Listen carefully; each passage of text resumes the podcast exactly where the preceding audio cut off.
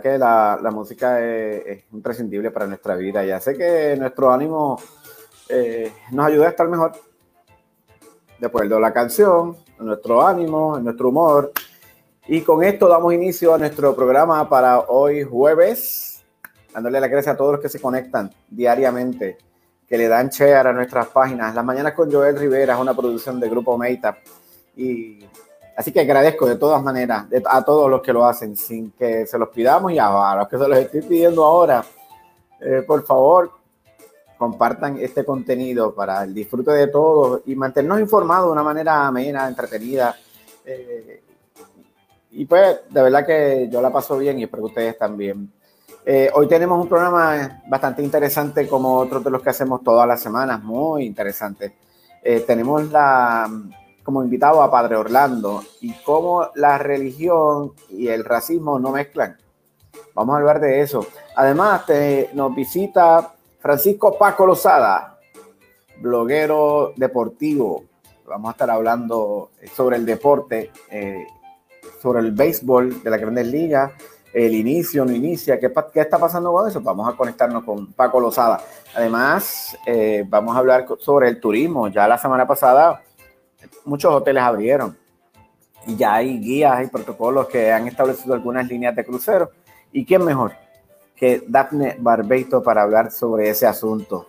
Eh, como ven, tenemos un programa bien interesante desde Estados Unidos. La boricua Kendra, Kendra eh, Sabens, Vamos a estar hablando con ella. Ella es una de las participantes de La Voz en Telemundo. ¿Y qué estará haciendo en estos momentos? ¿Cómo le va con su carrera? Nos conectamos a eso de las 9.15 de la mañana. Con esto te digo gracias por conectarte y damos inicio a nuestro programa para hoy. Buenos días.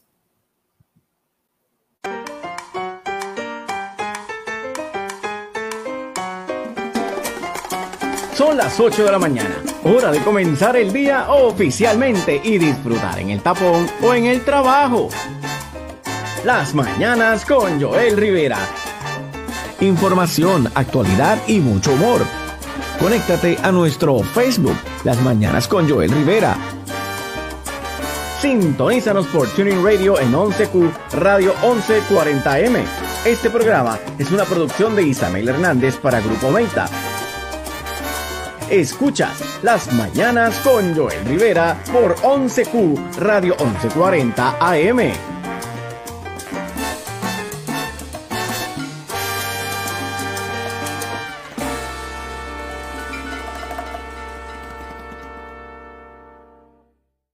Nuestro día maravilloso, lleno de energía, cosas positivas. Y, y, les pido que lo compartan este programa porque vamos a estar hablando del turismo y eso es, bueno porque significa que ya hay posibilidades de reabrirlo, ya parcialmente como hicieron algunos hoteles. Eh, los chinchorros están pidiendo que abran los, los paradores, eh, obviamente, perdón, debo decir, están pidiendo que abran las playas, los balnearios, para que entonces los paradores, los paradores también se beneficien. Y, y es parte de lo que buscamos, ¿no? Eh, que sucedan cosas positivas para todos.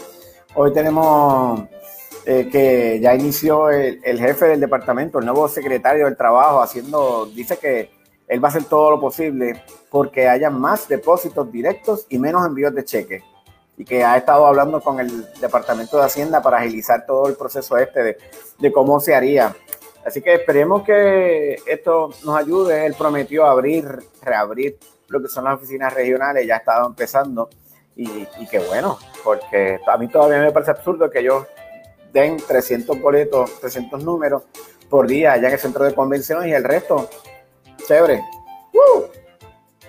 Y que los puntos controvertibles son una ridiculez, como lo que pasó ayer. ¿Vieron los memes de, de la misma? Es una falta de respeto. Que el mundo entero se entere de nuestras brutalidades.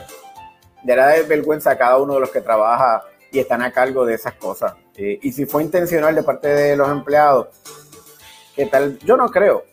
Estoy pensando acá, probablemente esto es eh, el mismo sistema de que busca la evaluación y le da le da share y lo envía por ahí para, la, para las casas automáticamente. Yo espero que no sea que alguien se puso graciosito, porque eso le va a costar el trabajo.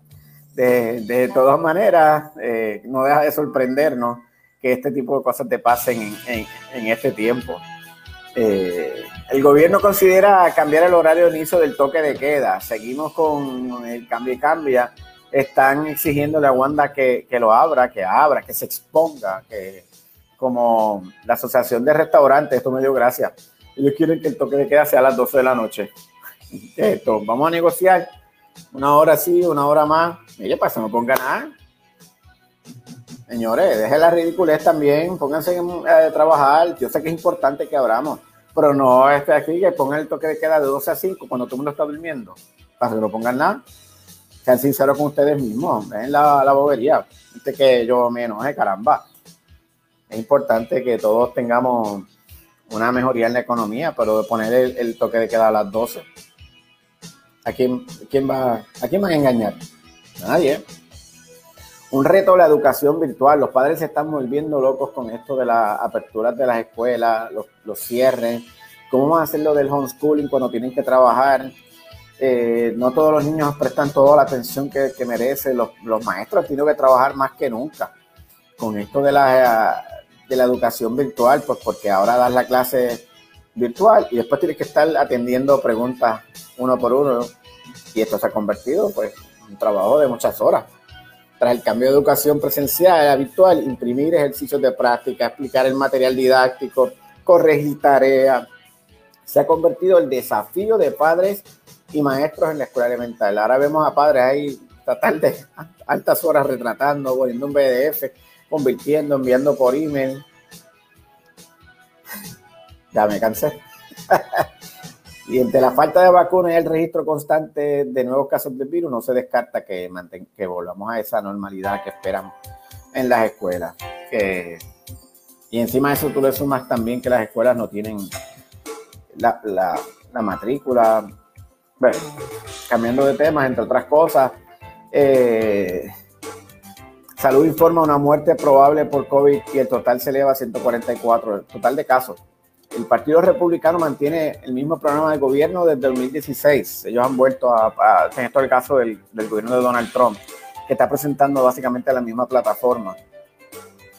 Eh, sin suerte los, los puertorriqueños en la primera ronda del draft del Major League Baseball.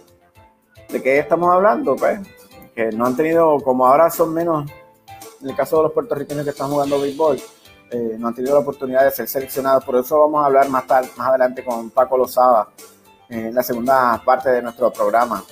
eBay invierte 150 mil dólares en guiar a pymes boricua.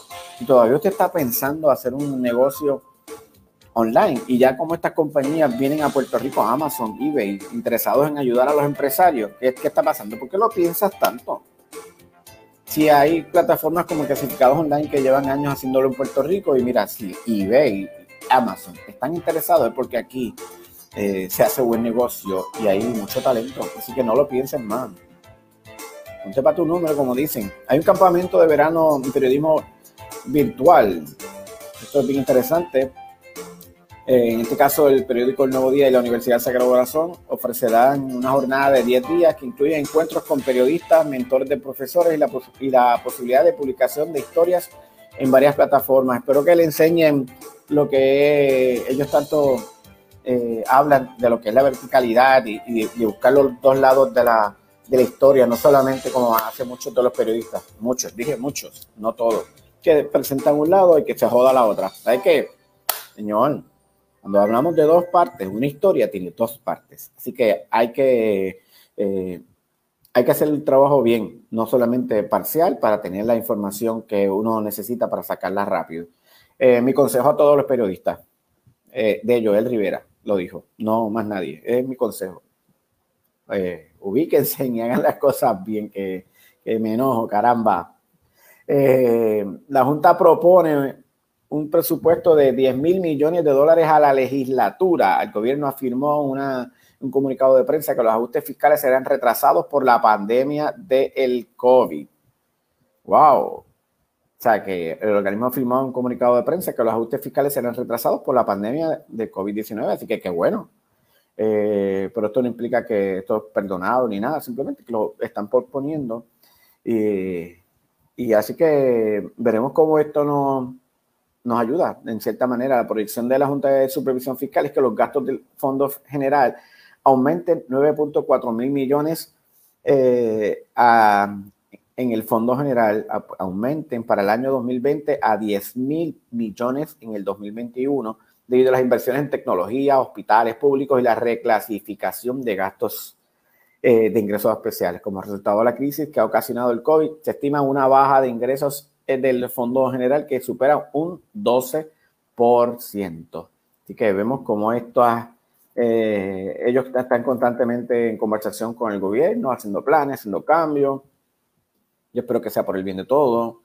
Eh, dice que, mira, los trabajadores de la limpieza en la Ciudad de México están de luto por la emergencia del coronavirus. Más de 40 recolectores de basura han muerto por el COVID-19 en la Ciudad de México y continúan en las calles, piden material de protección y, atención del gobierno de la ciudad. Eh, todavía hay gente en Puerto Rico que podría decir nombres y todo, que dicen, ¿ustedes conocen a alguien que, que tenga COVID? Eso me parece una falta de respeto a las personas que han padecido COVID y a los que han fallecido por esta enfermedad. La espiral de la violencia y corrupción hunde las policías mexicanas. ¡Wow!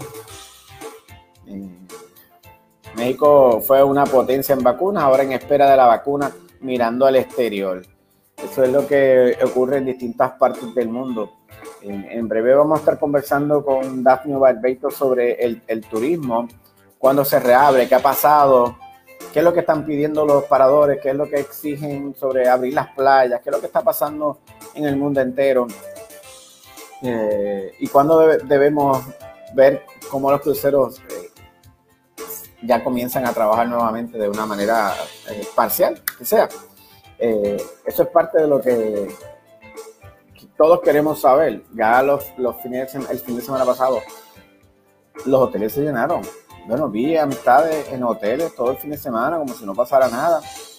Qué bueno. Miami Beach ya reabrió sus playas al turismo. ¿Y cuáles son las playas del Caribe que han reabierto al turismo? Imagino que aquí, por lo menos en, Puerto Rico, obviamente, eh, ya las playas no, son una excepción. Hay varios destinos que han, han anunciado la apertura del turismo internacional. Estados Unidos es un mercado importante para los destinos caribeños. American Airlines, por ejemplo, retomó la semana pasada eh, los vuelos diarios, operaciones diarias de Miami hasta Antigua, mientras que para la próxima semana anunciaron vuelos a Kingston. O sea que el Caribe está encendido y, hay cosas pasando. que Qué bueno. Eh, que se está reabriendo poco a poco, pero qué mejor que hablar con Dafne Barbeito para que nos cuente y nos hable de esto. Dafne, buenos días. Muy, muy buenos días para todos ustedes. ¿Me escuchan? Ahora, ahora sí. Sí, excelente. Muy buenos días para todos. Gracias. Aquí la gente loca porque por abrir el, el- el turismo el fin de semana, el fin de semana los hoteles abrieron de sorpresa. Bueno, acuérdate que, que nunca cerraron. La razón Ajá. real por la que cerraron, o sea, no cerraron por orden ejecutiva, cerraron por falta de demanda. Eh, yo quiero que tú sepas eh, que al día de hoy, para que tú entiendas la incoherencia de lo que vivimos en esta reapertura turística, en el día de hoy, todavía el día de hoy, cualquier turista que pueda venir a Puerto Rico, o sea, el Aeropuerto Internacional Luis Muñoz Marín está abierto y los vuelos domésticos están volando, o sea, cualquiera pudiera venir en este momento a Puerto Rico. Cualquier turista que entre a la isla y quiera quedarse en un hotel tiene que estar en cuarentena por 14 días, Mm. todavía al día de hoy, ¿ok? Cuando realmente pues ya no hace ningún sentido eh, el tema de la cuarentena tan obligatoria si ellos alegan, ¿verdad? El país alega, el gobierno alega que eh, se están tomando las medidas correctas en el aeropuerto, que después si quieres te puedo abundar sobre eso, porque casualmente tuve que salir del país el fin de semana pasado y, y pasé por la experiencia, ¿verdad? De eh, reingresar al país y todo el procedimiento que hay que pasar para salir del Mm. área de reclamo de equipaje. Y fue fácil. ¿Cómo fue el Pues? La realidad es que, que tengo que reconocer que eh, por lo menos a donde yo fui en Estados Unidos Ujú. no se está haciendo nada, ¿ok? Ok. Así que bueno, como Dafne por su casa. en, eh, yo estaba en Tampa y ciertamente nos bajamos del avión directamente a recoger maletas y nadie ni te pregunta nada, o sea, nada. Nada. Pero cuando llegamos aquí, ciertamente hay un poco más de, hay una estructura para, para tratar de identificar, ¿verdad? Y, y orientar al pasajero, sea local, obvio que es lo que está llegando ahora, o eh, me imagino que eventualmente. Hay una persona que te notifica, una vez tú entras al reclamo de equipaje, que tienes la oportunidad de hacerte la prueba rápida, ¿verdad? Te identifica el área. El área realmente está un poco retirado de los carruseles de, de reclamo de equipaje. Y tú sabes que cuando la gente llega a, a su destino, lo que está es loco por salir del aeropuerto. Claro. Así que, y no te dicen si la prueba es gratis. Realmente yo no pregunté porque no me la iba a hacer, pero sí hay un personal que te está diciendo que es voluntario si te quieres hacer la prueba y te identifica. Recoges maleta y ya cuando vas a salir del terminal hay dos filas. Actually hay tres. Hay dos para todo el mundo y la tercera es para personas eh, adultos mayores y familias que vienen viajando con niños pequeños, ¿ok? Y esa pasa por otro lado y esa la atiende eh, eh, los militares, este, Sí, nuestra, o sea que nue- nuestra gente, es que se me fue el nombre de, eh, del bueno. ejército, la Guardia Nacional. eso, Guardia. Nacional, Dios mío. Pero entonces por el otro lado hay personal de la empresa privada Sí. que cuando tú llegas donde él te, te, da un papel eh, bilingüe, o sea, en español e inglés, sobre los teléfonos del Departamento de Salud para que tú llames y eh, si te sientes mal, ¿verdad? y luego te pasan a una mesa para que tú des tus datos, de dónde vienes, nombre, apellido, edad, eh, dónde vives, ¿verdad? Y, información genérica sobre tu persona. Habrá que ver cuando pasen los 14 días si alguien me va a llamar para darme seguimiento. Así que ciertamente se está haciendo algo. A lo mejor no es infalible, ¿verdad? Eh, y ciertamente en este tema del COVID no hay nada infalible porque el test que te haces hoy, ya mañana, si vas a salir a la calle, ya no sirve. Pero ciertamente tengo que reconocer que algo está pasando. Por lo menos están generando una base de datos muy importante que ojalá que la compañía de turismo tenga acceso a, ella, porque va a poder tener la oportunidad de eh, conversar con gente que ya estuvo en Puerto Rico, que le interesa Puerto Rico. Dale, debes cambiar el discurso que acabas de decir, la palabra que tengan acceso a que le interese hacer algo con ella. Bueno, eh, eh, eh, va de la mano. Una cosa es que tengas acceso y otra cosa es que te interese, ¿no? Y, pero tienes una base de datos muy importante. Es la gente que está entrando por el aeropuerto, que después tú puedes mantener una comunicación y crear un engagement y, y mandarle ofertas. O sea, pero bueno, ya tú sabes, mm, eso, es, una mente empresarial que no necesariamente abunda en el gobierno de Puerto Rico. Mm. Qué bueno, bueno, pero eso es lo que quisiéramos que pasara con sentido común. Eh, mientras tanto, entonces, eh, eh, ayer salió un comunicado de que los paradores están pidiendo que se abran las playas, los balnearios, para ellos poder beneficiarse también de, de la apertura del turismo interno. Mira, eh, lo hemos hablado en tu programa varias veces y desde el primer momento que la alianza se expresó, que fue lo que dijo, que esto no se estaba haciendo de una forma coherente y organizada.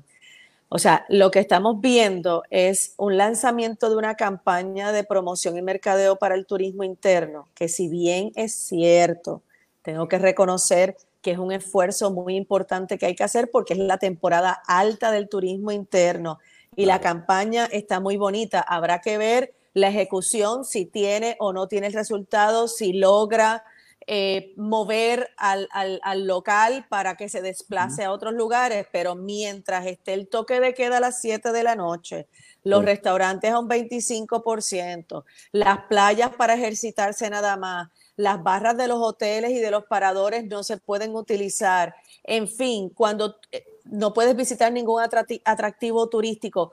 Cuando tú no tienes eh, la, experiencia disponible ni para el local ni para el visitante, no hace ningún sentido, que yo gaste de mi dinero para irme a quedar en un hotel donde no voy, a poder, no voy a poder disfrutar de ni de los atractivos y a las 7 de la noche tengo que estar ya metido en mi cuarto. O sea que la campaña, si bien es cierta, eh, eh, tiene su razón de ser, ¿verdad? Y busca promover que el, local se mueva, no es menos cierto que es a destiempo, se ve que no estuvo coordinada con el gobierno central, porque no es hasta hoy que la gobernadora hará público si va a ser alguno de los cambios o no, ¿verdad? Eh, pero bueno, nada, habrá que esperar, pero ciertamente, o sea, nosotros como locales, ese debe ser el llamado, vamos a apoyar al comercio local, pequeño, mediano comerciante, si no te puedes quedar en una hospedería, por lo menos sal, haz tu chinchorreo, em, o sea, colabora, eh, aporta de lo, que, de lo que tienes, ¿verdad? Que aunque no es momento de gastar mucho dinero, siempre sobra algo, ¿verdad? Para, para entretenimiento y creo que es justo, hay que empezar a salir de forma eh, muy cautelosa, ¿no? Pero, pero hay, que hacer, hay que hacerlo. Y yo sé que la industria no el gobierno, pero la industria está lista. Sí, estamos hablando no solamente de la industria de turismo en Puerto Rico, sino la del mundo, que genera 330 millones de empleos. Correcto. Cada, cada 11 personas, un empleo eh, eh, genera la industria turística. Y que nunca antes en el mundo, en, la vida, de la, en la historia mundial, se había evitado que la gente fuera de un lugar a otro, a donde quisieran que el turismo está cerrado prácticamente. Hablábamos también en, tu, en, la, entrevista anterior que las restricciones parciales o totales se habían extendido a todos los destinos a nivel mundial. Ya estamos viendo eh, que todavía hay más de 156 países en el mundo que mantienen alguna restricción total o parcial en este momento. O sea que la, cautela sigue. Eh, a nosotros, particularmente en la Alianza, nos sigue preocupando la situación de la falta de, del- del- de hacer pruebas de forma masiva, ¿verdad? Ujú. De no haberse desarrollado mucho más rápido el tema del contact tracing. Y si bien es cierto, te decía que no es infalible, que no, que no, o sea, que, que no necesariamente va a solucionar un problema de contagio, no es menos cierto que nos, por lo menos nos da las guías de cómo o dónde eh, se encuentran los focos y poderlos atender de una forma más expedita, ¿no? Eh, así que eh, es otra de las cosas que tenemos que, que trabajar a nivel local y a nivel de, de gobierno, ¿no? Sí, mira, estoy leyendo una información aquí que sale del periódico en, en Clarín. Dice que la Universidad de Cambridge dice que la economía global podría perder hasta 82 billones de dólares en los próximos cinco años, 82 billones. Eh, y más adelante dice, como Dorothy, el comienzo de la película de El Mago de Oz, una película de 1939, dice, Ajá. Seguimos creyendo que la felicidad significa viajar a lugares exóticos muy lejanos, donde los cielos son azules y los sueños realmente se hacen realidad. Creemos esto, pero al mismo tiempo rara vez lo experimentamos. Y lo que hace es que dice, se va a tardar cinco años, pero ellos indican e invitan a que la gente retome la vida normal y vuelvan a salir. Claro. Mira, el turismo es un tema muy aspiracional, ¿verdad? Tú ves fotos y te enamoras de un lugar, tú oyes cuentos y dices, yo quiero estar ahí, esa experiencia yo la quiero vivir. Así Mm. que es, es aspiracional y tú lo pones en tu bucket list, ¿verdad? Y dices, algún día, hay destinos que tú dices, algún día voy a ir. Hay otros que los tienes más a corto plazo. Hay otros que dicen, ahí yo nunca voy a ir por un issue de distancia o porque simplemente no te llama la atención. Pero volviendo al tema de, de- del impacto económico y de los empleos, yo escuchaba a la directora ejecutiva de la compañía de turismo ayer decir que ella apuesta a que los empleos, o sea, todos los empleos que se han perdido eh, a nivel de industria, se reabsorban eh, a, a lo- a los, a los mismos trabajos, ¿no? Y yo, yo tengo que decirte que yo difiero de eso eh, y si eso pasara, no va a ser de forma inmediata. Ciertamente el volumen no va a estar ahí, la demanda no está ahí. Ya estamos oyendo de ellos mismos que las líneas aéreas no van a retomar sus itinerarios hasta el otoño. O sea que en la medida en que nosotros no logremos una demanda por lo menos a lo que estuvo después de María, ¿verdad? Olvídate de antes de María, porque no hemos logrado nunca llegar al antes de María. Eh, no, Pero, pero pues, de, to- de todas maneras es una situación totalmente distinta porque en el caso de María solamente fue en Puerto Rico que, y el Caribe que nos afectó. Estamos hablando del COVID eh, que ha afectado el mundo entero. Y, y a, y a eso... claro, pero el tema que te hablo es en el, en el de, El que te hablo es en el acceso, a nivel de acceso, de capacidad. No Sí. hay manera en este momento que, ni- que, ningún, que ningún negocio dentro de la industria y de otras industrias, ¿no? Reabsorba la cantidad de empleados porque no hay el volumen de trabajo, ¿verdad? Y en la medida, y hay ayudas, no te voy a decir que no hay ayudas, hay ayudas para tú reingresar tu personal, pero ciertamente no hay, eh, no hay la demanda, no hay la demanda para eso. O sea que seguimos esperando eh, con calma, con paciencia. A, a mí lo que me preocupa es que como no hay, no hay tanta gente para estar velando a los pequeños negocios, a los pequeños o sea, eh, comerciantes, pues, pues Me- como que nada. Bueno, esa es otra parte. Ahora no sé si sabes que ahora tenemos que llenar dos eh, autocertificaciones. Ujú. Una que la da el gobierno central y otra que la está eh, incluyendo la compañía de turismo. Entonces, por un lado, tú tienes al Departamento del Trabajo que no necesariamente está contestando el recibo de tu autocertificación y ahora la compañía de turismo dice que tienes que llenar otra, pero en ninguno de los dos casos, que es lo que yo estoy viendo, Joel, en ninguno de los dos casos realmente se está dando esa visita, esa, esa, esa reconfirmación de que en efecto se están dando los parámetros y los protocolos adecuados y que el comerciante que, que está invirtiendo, porque está invirtiendo, o sea, esto cambió las operaciones, ¿no? Eh, no, no, te, no te garantizan que lo que tú estás entendiendo que son las guías y lo estás implementando, realmente al final del día es lo que tú tienes El- que hacer, porque hasta que no lleguen a, a corroborar la información y a certificarte, ¿verdad? Eh, pues lo estás haciendo en, en base a lo que tú entiendes qué es lo que dicen las guías, ¿no? Eh, nada, realmente, y, volvemos a lo mismo, y es muy triste cuando vemos como otros destinos, como la República Dominicana, muy bien organizados, evidentemente tiene mucho más casos que nosotros de contagio, pero, pero tienen un, plan, tienen una estrategia y te dicen, vamos a, relanzar el turismo el primero de julio, ya estamos viendo que Punta Cana reabre el 4 de julio, ayer anunciaron que más de, ya tienen confirmado más de 700 vuelos de regreso a la isla. Entonces, cuando tú no ves esa misma dinámica de forma local, pues tú o te preocupa porque, porque el turismo interno representa un 30, casi un 40% y es sumamente importante. Pero ciertamente hace falta el otro 40% para que, o 50% para que, para que llegue el resto de esa demanda al país. Entonces, ¿no? ¿qué nos hace falta? Si, si eh, todas las partes envueltas han conversado, ahí están las guías, están los protocolos, eh, está todo el mundo con, con el pensamiento de, pues, de, abrir, de mejorar, pero no ponemos el plan en, a correr.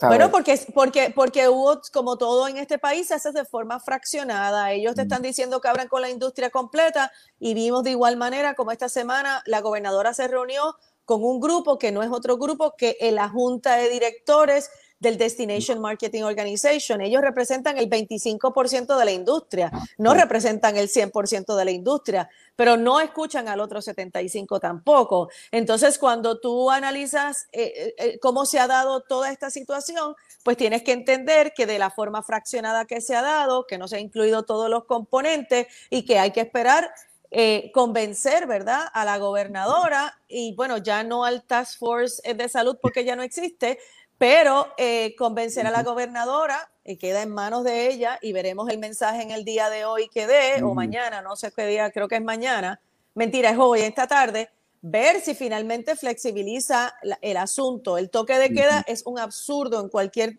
dimensión que lo veamos, ¿verdad? Eh, no puede ser que tú puedas llevar una vida prácticamente normal durante el día y entonces en la noche no lo puedas hacer. Y, entiendo el tema de la noche, que ella está evitando conglomeraciones, pero si tú tienes in place o tienes eh, ya puesto en, en, en juego eh, cuáles, son cuáles son las reglas, pues tienes que seguirla de día o de noche, o sea, no es que se van a obviar por la noche.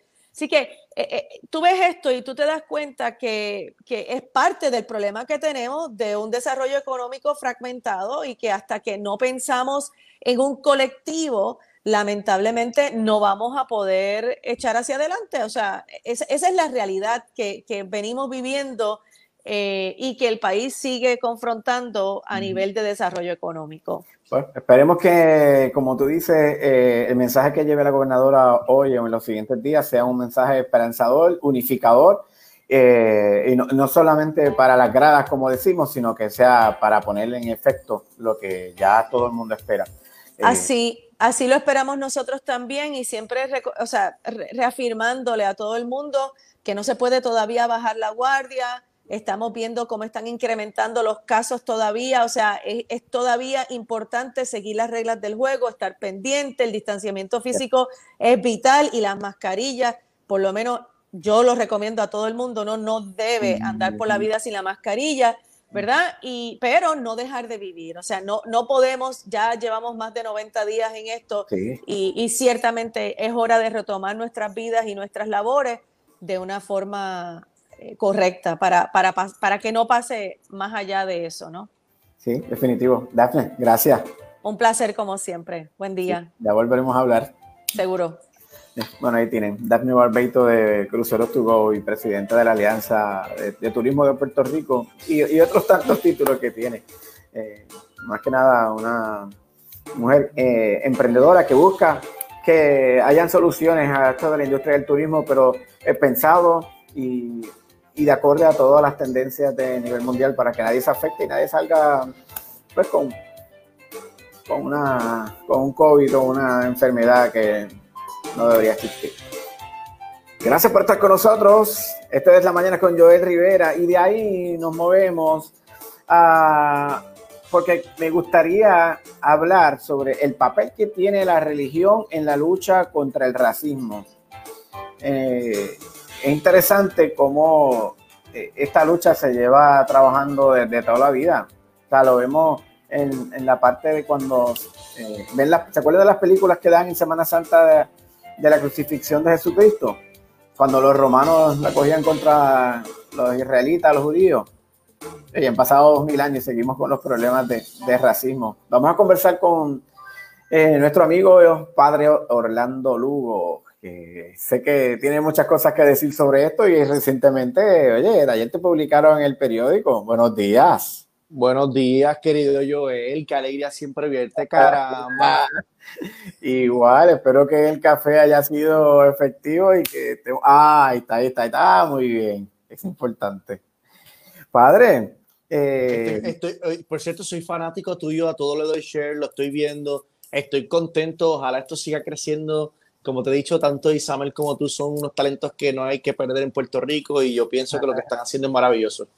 Gracias. Buscamos que eh, el empoderamiento y que la gente entienda la importancia de, de, de pasarla bien y hacer las cosas correctamente a través Así de la es. educación y la información. Si, si, si, tenemos esas cosas, podemos hacer todo lo demás. Entonces, Así si es. encima no es que lo sepamos todo, es que busquemos gente extraordinaria, así como lo eres tú.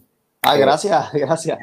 Igualmente, tú sabes que es igual que cuando nos, se junta gente extraordinaria pasan cosas extraordinarias. Amén. Y, y en este momento, eh, donde hemos estado hablando por las últimas dos semanas sobre eh, George Floyd y todo lo que ha ocurrido, que es lamentable su muerte, pero a la misma vez es maravilloso lo que ha ocurrido eh, en el mundo entero. Es un llamamiento mundial eh, donde o sea, me llama la atención todo lo que ha ocurrido en Europa con estas manifestaciones llenas de paz, amor donde la gente guarda silencio, como ayer en Francia, por ocho minutos y medio.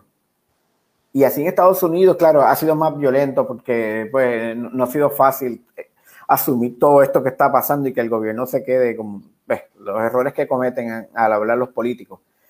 Pero, ¿cuál es el planteamiento, como, como dije antes de presentarte, del racismo en la religión? Ciertamente es pecado y hay que empezar por ahí. Eh, cualquier tipo de discriminación, eh, especialmente también en este caso que es muy doloroso, eh, es pecado. Yo lo que hice fue en el periódico Metro, cité un documento de 1988, donde, donde yo quise probar que, como tú muy bien dices, esto no es un asunto que estamos tocando hoy, esto se está llevando por décadas y décadas, esto es un proceso de, de, luchas en la calle, etcétera, etcétera. Y ya la Santa Sede, ¿verdad? en representación de la Iglesia Universal, expresó un documento maravilloso a través de cardenales negros, precisamente, eh, lo que es la lucha de racismo utilizando la herramienta de la fe y de la revelación cristiana. En teoría se dice, ¿verdad?, eh, que el pecado eh, nace del corazón del ser humano, con lo cual toda realidad que vaya en discriminación racial y todo, cualquier tipo de discriminación eh, nace precisamente de un corazón que, que no tiene esa conciencia de Dios, que no tiene a Dios en su corazón. Con lo cual, una de las vías para poder resolucionar este problema, problema terrible del racismo sí. es la educación del corazón. Y yo pienso que en el debate público, Joel, no podemos tampoco perder de perspectiva la educación del corazón. Es verdad que hacen falta, que ya están, ¿verdad? Leyes federales, leyes estatales, políticas públicas, etcétera, etcétera.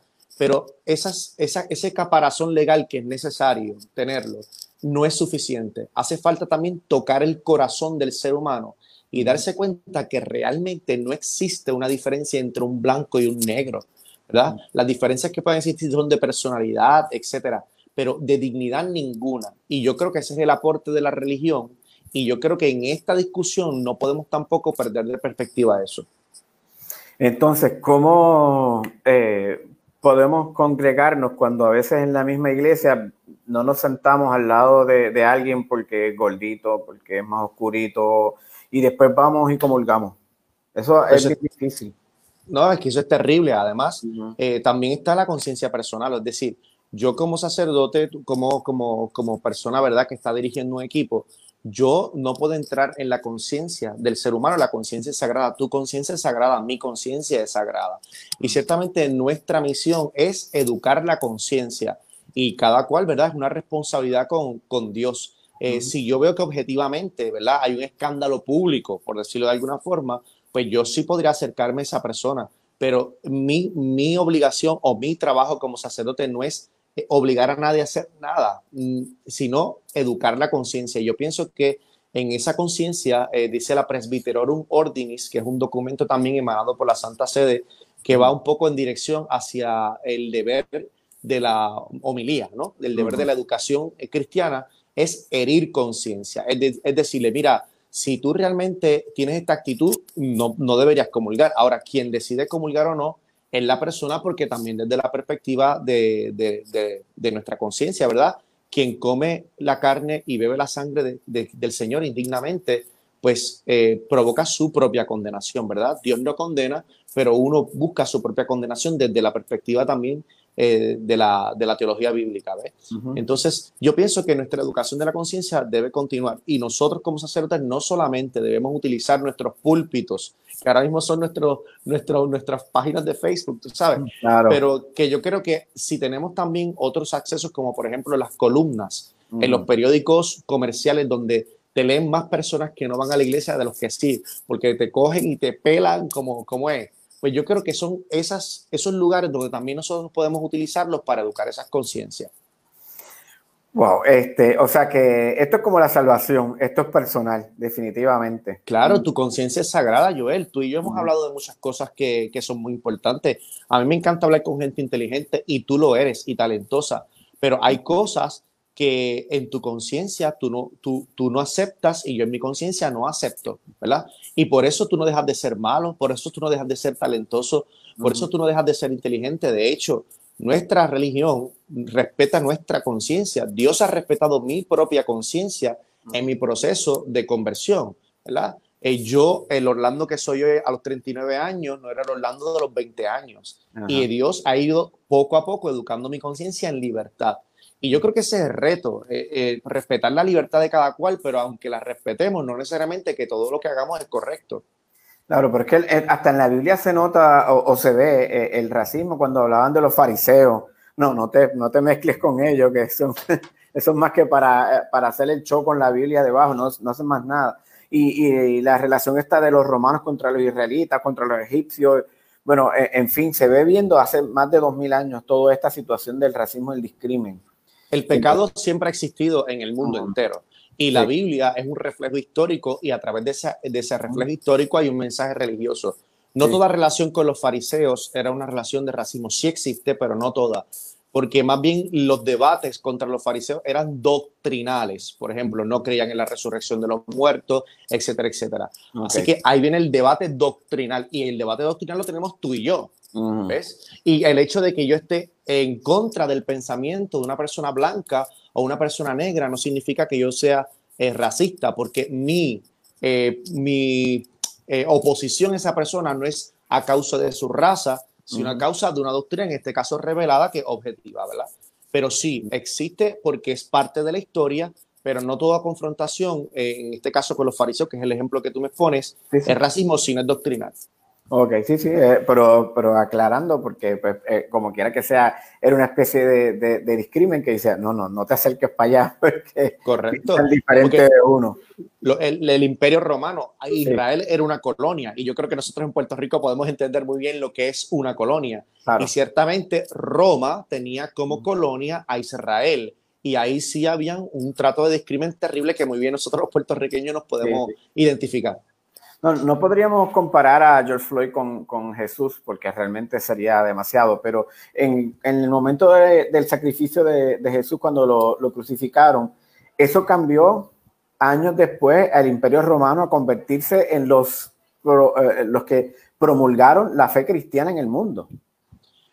Sí, sí, bueno, por ahí unos acontecimientos históricos que hay que poner en su contexto, pero quisiera compartir contigo algo. Yo creo que sí podemos eh, identificar el sufrimiento de George Floyd con el sufrimiento de Jesús, como el sufrimiento de cualquier pobre, de cualquier indefenso, de cualquier persona que está siendo humillada. Ahí sí vemos a Jesús.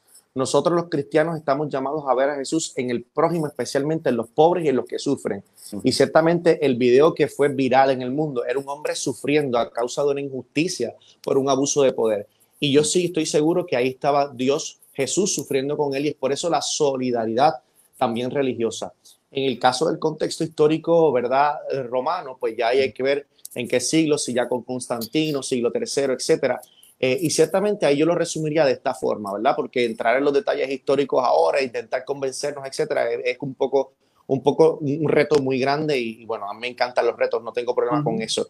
Pero eh, yo diría, Dios escribe derecho en renglones torcidos y en muchos momentos de la historia hemos visto que la historia ha sido torcida, hemos visto la corrupción y a pesar de eso, Dios ha hecho una obra buena, no una obra buena a través de la corrupción, sino que todo lo que hemos visto nos da nos hace caer en la cuenta que la verdad la tiene Jesús, ¿verdad? Porque cuando uno comete un acto de corrupción, por ejemplo, uno se da cuenta que los frutos que obtiene son malos. Y se da cuenta, caramba, esto que yo, decisión que yo tomé, que ha traído frutos malos, me recuerdan que no lo debía haber hecho. Con lo cual, Jesús o Dios escribe derecho en renglones torcidos, a pesar de los muchos momentos históricos en que no nos sentimos orgullosos y no soy responsable ni tú tampoco, porque eso fue el Imperio Romano. Claro. En ese proceso, en ese proceso, Dios también ha hecho una obra perfecta porque es todopoderoso. Sí, sí, vemos como eh, la, la, muerte de, de, George, que sus hermanos y su familia dicen, por favor, basta ya, basta de recordarnos todos los días este dolor que, que comparten con el mundo entero. y, y, y definitivamente que que nos llama la atención el, el gran amor que se ha derramado sobre toda esa familia eh, y sobre la comunidad de Minneapolis en, general, llamando la atención de gobernantes y de eh, personas, no así como uno diría, uno pensaría, dice, pero entonces, ¿por qué los presidentes de, Estados Unidos, en este caso el presidente, y, eh, tiene tanto temor, porque él es tan fuerte y dice, no quiero violencia, pero le voy a meter los perros, no quiero violencia, pero le voy a meter la policía, la Guardia Nacional, el ejército.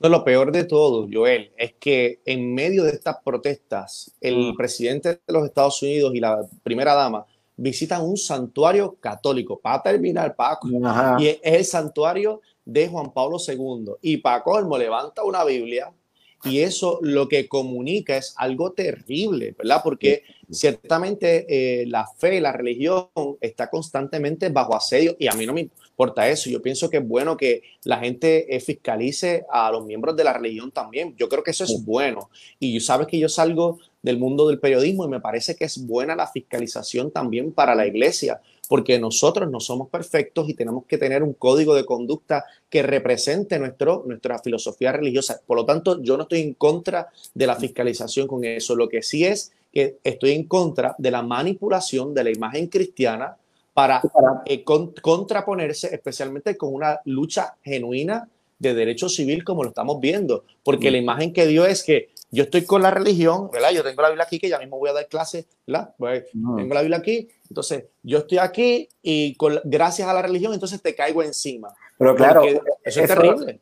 Eso es historia. Y entonces usted recuerda cuando en la Edad Media decía, en nombre de Dios, vamos a invadir a Francia, a Inglaterra, y los españoles esparcían por todo el mundo esas guerras que ellos tenían en nombre de Dios. Y ambas partes, ambas partes decían básicamente lo mismo uno por el cristianismo, otro por, ¿sabes? por, por eh, los, católicos, los católicos versus los protestantes. Era bien interesante esos tiempos. ¿Dónde era, era, bien, era, bien, interesante, pero como tú bien dices, eso era la Edad Media. Y, es curioso, y es curioso, es porque es la mentalidad del medieval. Y es mm. curioso que constantemente, por ejemplo, a mí me dicen, usted tiene que salir de la Edad Media, pero cuando me critican, me critican utilizando argumentos de la Edad Media. Yo dije, sal de la Edad Media también. Vamos a la actual porque ciertamente el conocimiento que tenemos ahora no es el de la Edad Media, porque hoy vemos cómo eso bajo nuestros criterios era una barrabasada, pero bajo los criterios del medieval era absolutamente consono con su personalidad. Y eso hay que interpretarlo en un contexto. Y así como me dicen, salga de la Edad Media para que dialogue con el hombre moderno, pues también yo le pido a la gente que critica a la iglesia que salga de la Edad Media y comienza a pensar como un hombre moderno. Como Dios puede transformar también al ser humano moderno. Y yo creo que el tema del racismo es un tema que tenemos que actualizar y que desde la fe denunciar y que desde la fe educar el corazón para que no exista más racismo en el mundo. Ok, entonces volviendo al templo, a la iglesia, a la parroquia, ese momento tan maravilloso y mágico de darnos fraternalmente la paz Está prohibido por el momento. Está prohibido por el momento, pero ese es el momento en que podemos expresar sutilmente ese racismo, ese discrimen, porque dice, a este lo saludo, a este no. Sí, claro, y en cualquier momento, pero ciertamente como muy bien dice, como es un momento donde yo tengo que acercarme a la persona para, para cumplir con ese mandato de Jesús de que no podemos comulgar si tenemos algún contratiempo. Y no solamente, eh, hay que salen todos los prejuicios, Joel, no solamente el sutil racismo que existe, ¿verdad? Porque yo digo, pues, pues mi pelo es malo, yo soy un jabao, adiós, pero ¿qué es un pelo malo? ¿Entiendes? Claro. ¿Qué es un pelo malo? No solamente eso, sino también el pique que hay entre el matrimonio. Tú y yo llegamos peleando a la iglesia, no, no, te voy a dar un beso porque estoy así contigo, ¿entiendes? Eh, el pique con los vecinos, el vecino que me llevó a mí al tribunal. Pero sabes qué, Joel, yo pienso que la iglesia es el lugar en donde se tiene que dar todo eso.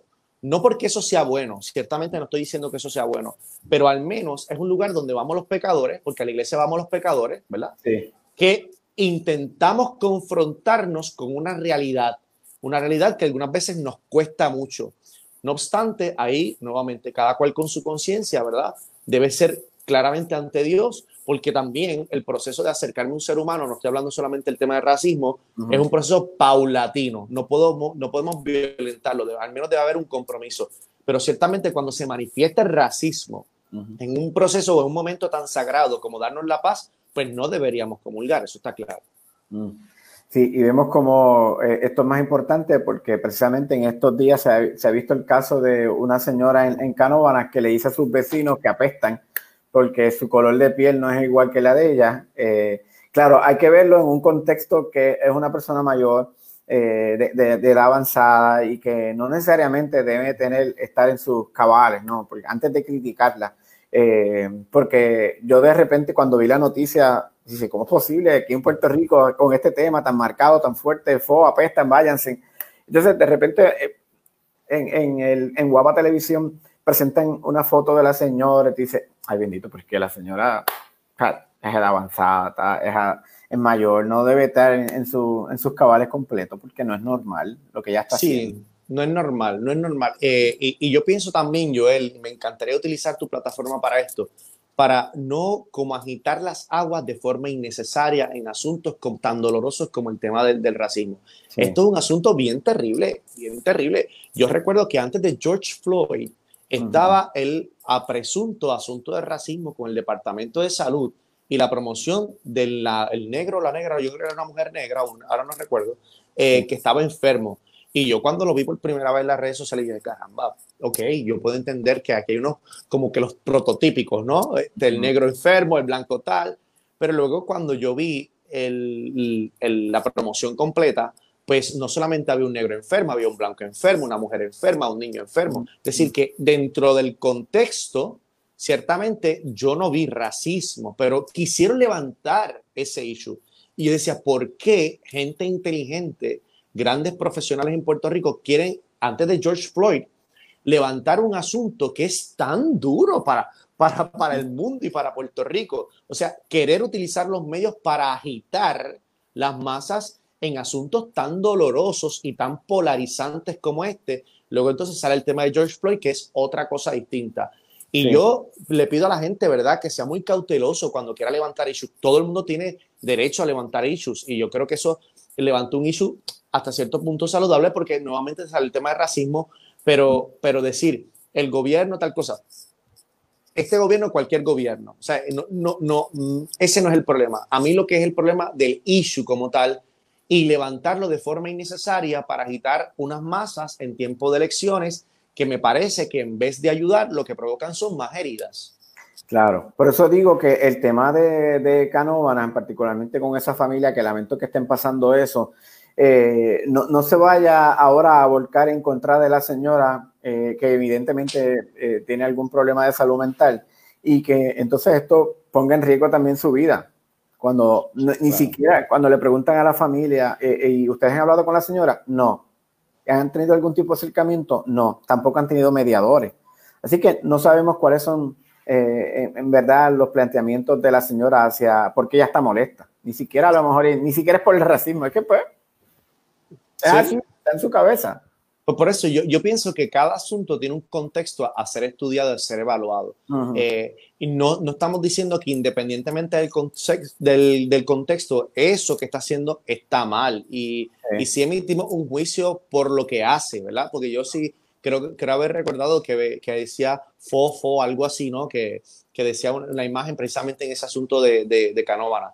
O sea, eso está mal, pero para corregir el mal hay que entender el problema en su contexto, porque no todo puede ir en vía de querer imponer, querer pelear, querer romper, querer tal cosa, ¿no? De hecho, lo que tú estás planteando de, de Francia, de los ocho minutos de silencio, eh, es lo que el budismo, por ejemplo, ha aportado en el mundo, que es una protesta pasiva y hemos visto cómo hemos alcanzado más cosas. Ah, que se tarda más Sí, Joel, se tarda más. Que es más doloroso, sí, pero es el modo humano. Es el modo correcto de actuar. Y ciertamente la educación es un proceso que tarda más en ver sus frutos, pero es, el, la forma correcta. Y nosotros como personas educadas tenemos que tomar una acción. O lo hacemos violentamente y perpetuamos un círculo de violencia, ¿verdad? Porque a violencia respondemos con violencia y eso no le hace bien a nadie. O sufrimos en el proceso, pero lo hacemos al modo humano y aunque tardamos más, tenemos frutos de mayor envergadura en la vida de todos los seres humanos. Y yo pienso que ahí hay que apostar. Definitivo. Me, estás hablando del budismo y, me recordaste el momento en, no tiene nada que ver con el budismo, pero me recuerdas el momento en que eh, en el monte Getsemaní eh, los romanos van a apresar a Jesús y allá Pedro le saca un machete, una, una espada para cortarle la oreja y Jesús le dice, ey, calma, que pase lo que va a pasar. Déjalo claro. Pero son valores universales que el, budismo y el cristianismo compartimos. Claro. Son valores universales, con lo cual es una protesta pasiva, es una protesta que en el fondo eh, respeta la dignidad de toda persona humana, ¿verdad? Es una protesta movida precisamente por los derechos humanos, es una protesta movida por la conciencia eh, religiosa y la conciencia civil. Porque para mí, yo pienso, y esta es mi opinión, que la conciencia religiosa educa a la conciencia civil. Yo estoy seguro que muchos políticos no están de acuerdo conmigo, pero yo estoy convencido de que eso es así. Y vemos en ese pasaje de Getsemaní y en el movimiento budista un valor universal que es ante las injusticias sociales y en contra de los derechos humanos, eh, encontramos una forma de protestar donde aglomera a más personas y donde se ejerce una presión que aunque los frutos quizás los vemos más a corto plazo es mucho más efectivo. Sí, eh, tolerancia es la respuesta a lo que estamos conversando. Tolerarnos unos a los otros y ser pacientes y buscar la comunicación, eh, ya sea con la señora, como me escribe y me dice, y tengo que tolerarla porque ella está loca. Eh, bueno, hay que buscar que al, menos alguien logre comunicarse con ella, aunque no seamos nosotros, y ver entender lo que está pasando porque se afectan todos, toda la relación de los vecinos, de los hijos, de la familia, de la misma señora. Y la salud mental, pues no estamos en tiempos como de... además, además, Joel, yo, esta es una técnica mía, que me la enseñaron en el seminario. Eh, imagínate que esa señora que está loca es mi mamá, es mi abuela. ¿Cómo me gustaría que trataran a mi mamá loca? Está loca, está loca, pero ¿cómo me gustaría que la trataran? Pues de esa misma forma tratar el prójimo. Son valores. Estamos hablando de la tolerancia es un valor, el diálogo es un valor. Todo eso se aprende en la casa y luego la escuela y las iglesias tienen una corresponsabilidad. No tienen la responsabilidad primaria. La responsabilidad, la responsabilidad primaria está en mi hogar, con mi mamá y mi papá, que me enseñen a dialogar, que me enseñen a tolerar, que me enseñen a educar el corazón, el corazón, para que todo lo que sea impuro del corazón pueda ser sanado y yo pueda tratar a todo ser humano con la dignidad que merece.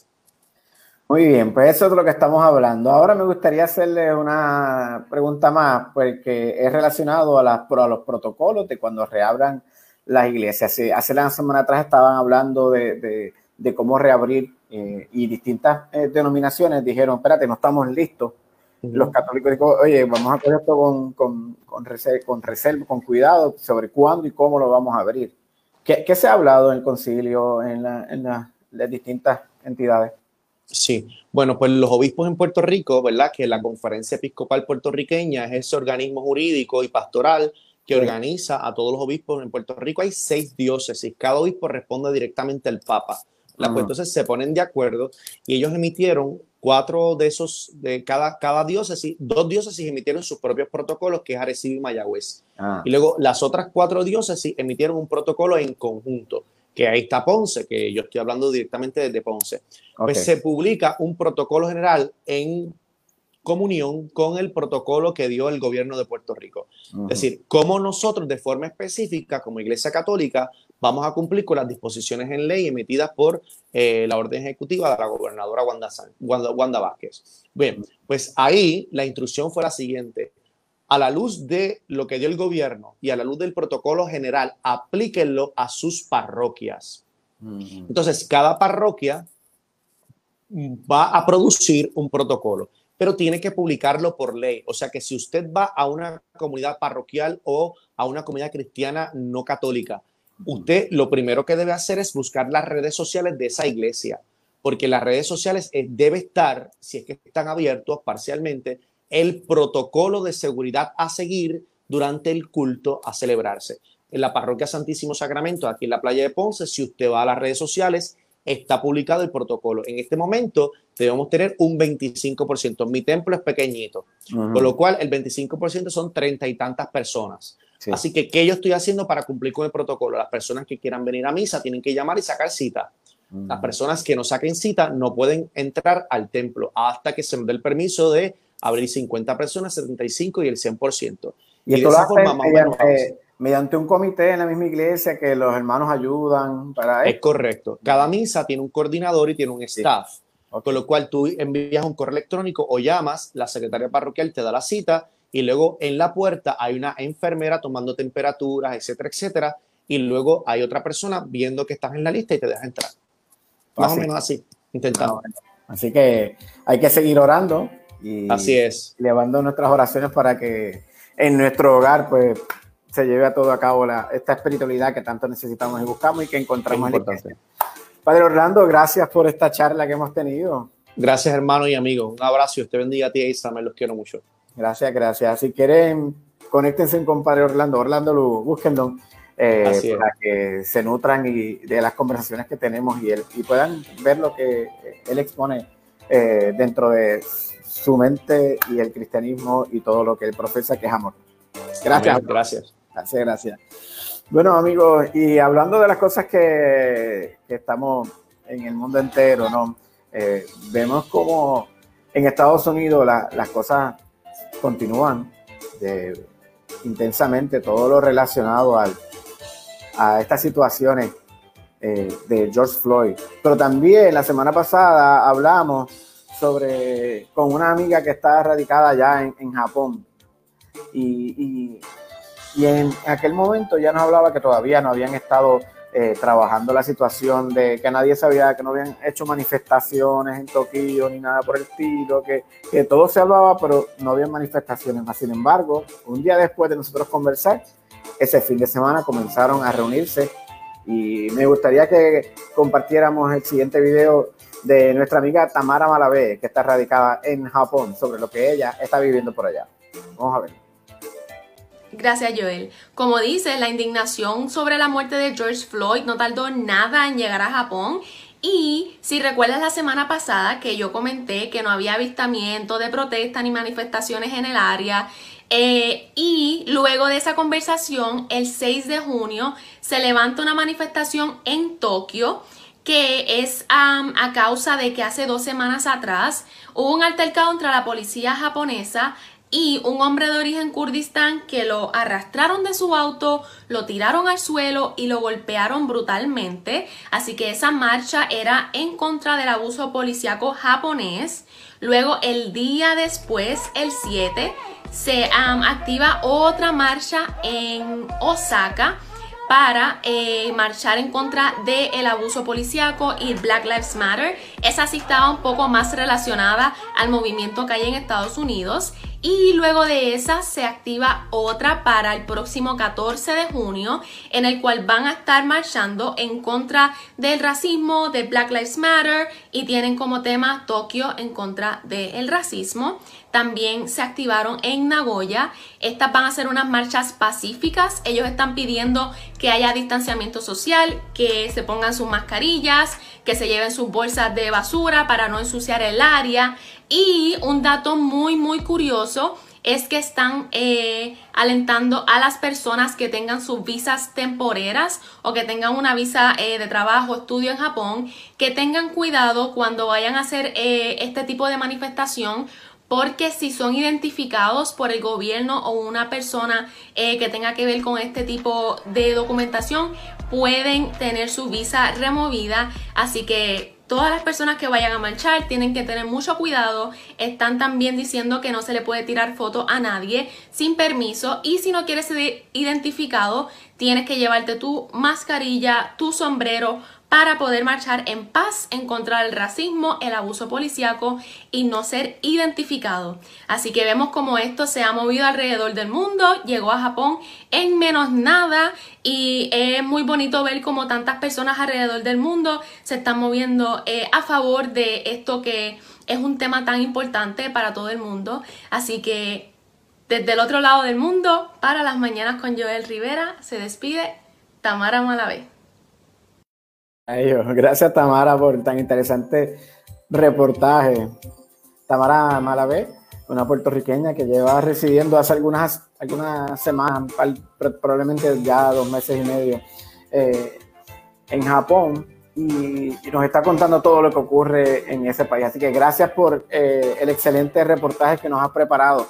Mientras tanto, eh, hay algo también interesante sucediendo en los Estados Unidos porque eh, el presidente Trump, el Pentágono, había mostrado su disposición a discutir el debate de la actualidad en medio del estallido racial de Estados Unidos tras la muerte de George Floyd, de negar a rebautizar bases militares con nombres de generales pro esclavitud. Interesante, ¿no? Ahora resulta que Trump se niega a rebautizarlo y dice que no, esto no va a pasar. Y me gustaría que viéramos el siguiente reportaje de la cadena Aeronews que nos preparan. Vamos a verlo. Estatuas derribadas y peticiones de cambio de nombre de bases militares en la lucha contra el racismo en Estados Unidos. Pese a la disposición del Pentágono a rebautizar una decena de bases que tienen nombres de generales confederados defensores de la esclavitud, el presidente Donald Trump se ha mostrado tajante, asegurando que no firmará ninguna ley en ese sentido porque lo considera inaceptable. La portavoz de la Casa Blanca ponía voz a las palabras de Trump. Estas bases monumentales y muy poderosas son parte de una gran herencia estadounidense, de una historia de victoria y libertad. Estados Unidos entrenó a nuestros héroes en estos lugares sagrados y ganaron dos guerras mundiales. Por tanto, mi gobierno no considerará siquiera la idea de cambiar el nombre a estas instalaciones militares legendarias. Nuestra historia como la nación más grande del mundo no se verá atenuada con ello. Este nuevo desacuerdo con el Pentágono, que ya chocó con Trump al negarse a sacar al ejército a la calle, se produce en vísperas de que el presidente retome los actos de campaña. La primera parada será Tuzla, en Oklahoma, el próximo día 19. Le seguirán mítines en Florida, Arizona y Carolina del Norte. Buenos días, buenos días. Con esto continuamos nuestra mañana. Ya son las 9.5 y le damos las gracias a Aeronews por ese reportaje que nos permiten usar. Eh, ya es 11 de junio, esto va bien rápido. La verdad que comparado con los primeros meses del año que fueron un poco lentos, eh, mayo y junio van bastante rápido. Y ha sido un año lleno de, de, cosas interesantes. ¿Qué está pasando en Puerto Rico? Pues mira, sepa que actualmente hay nueve municipios sin agua. Eh, han estado teniendo problemas con, con el agua eh, debido a las lluvias registradas en la tarde de ayer. Varias instalaciones de la zona norte se encuentran fuera de operación por represas obstruidas. Eso lo, indicó José Rivera, director ejecutivo de la región norte de la Autoridad de Acueducto.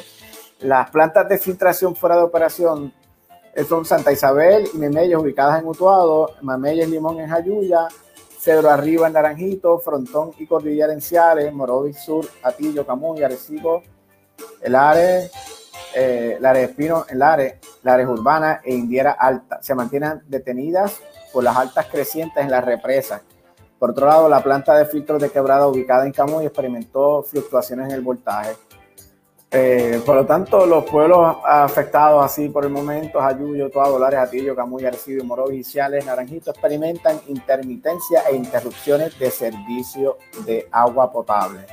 Esto es malo si no llueve y peor si llueve. No, entiendo. Eh, y eso que diría, como diría, esto es una llovizna de un, par de horas. Imagínate si llegara eh, una vaguada un huracán. Pues son ejercicios que, tienen que pasar para que se limpien eh, los ríos y los, lagos. Pero igual, preocupa. Si estamos en plena temporada de huracanes, ¿qué va a pasar entonces? Cuando lleguen la situación más real. La Junta Federal de Supervisión Fiscal anunció que propuso un presupuesto para el Fondo General del Gobierno de Puerto Rico para el año 2021 que somete a la consideración de la legislatura de Puerto Rico. Esto ocurrió ayer. Y la propuesta para el presupuesto del fondo genera 10 mil millones para las operaciones del día a día del gobierno de Puerto Rico y refleja el efecto del COVID en la economía. Como resultado, se incluye una posposición de gran parte de los ajustes fiscales para que, que se debe que debe efectuar el gobierno por un año. Eh, que esperemos que esto se siga trabajando y que lleguen a un acuerdo. La gobernadora va a tener hoy una conferencia de prensa y va a estar presentando hoy una nueva orden ejecutiva para todo esto de la cuarentena. Eh, la conferencia se va a llevar a cabo a las 5 de la tarde desde el cine de Caribbean Cinema del Centro Comercial de Aules a Montelledra es creativa. En el cine, es chévere. ¿Habrá popcorn? Me pregunto. ¿Podrán comprar refrescos, dulces? O sea que literal esto es un show. Probablemente. Eh, así que vamos a ver qué sucede a las 5 de la tarde en el cine y si los dejan ver una película después de eso. Controlaría revela deficiencia del sistema de información de Calle.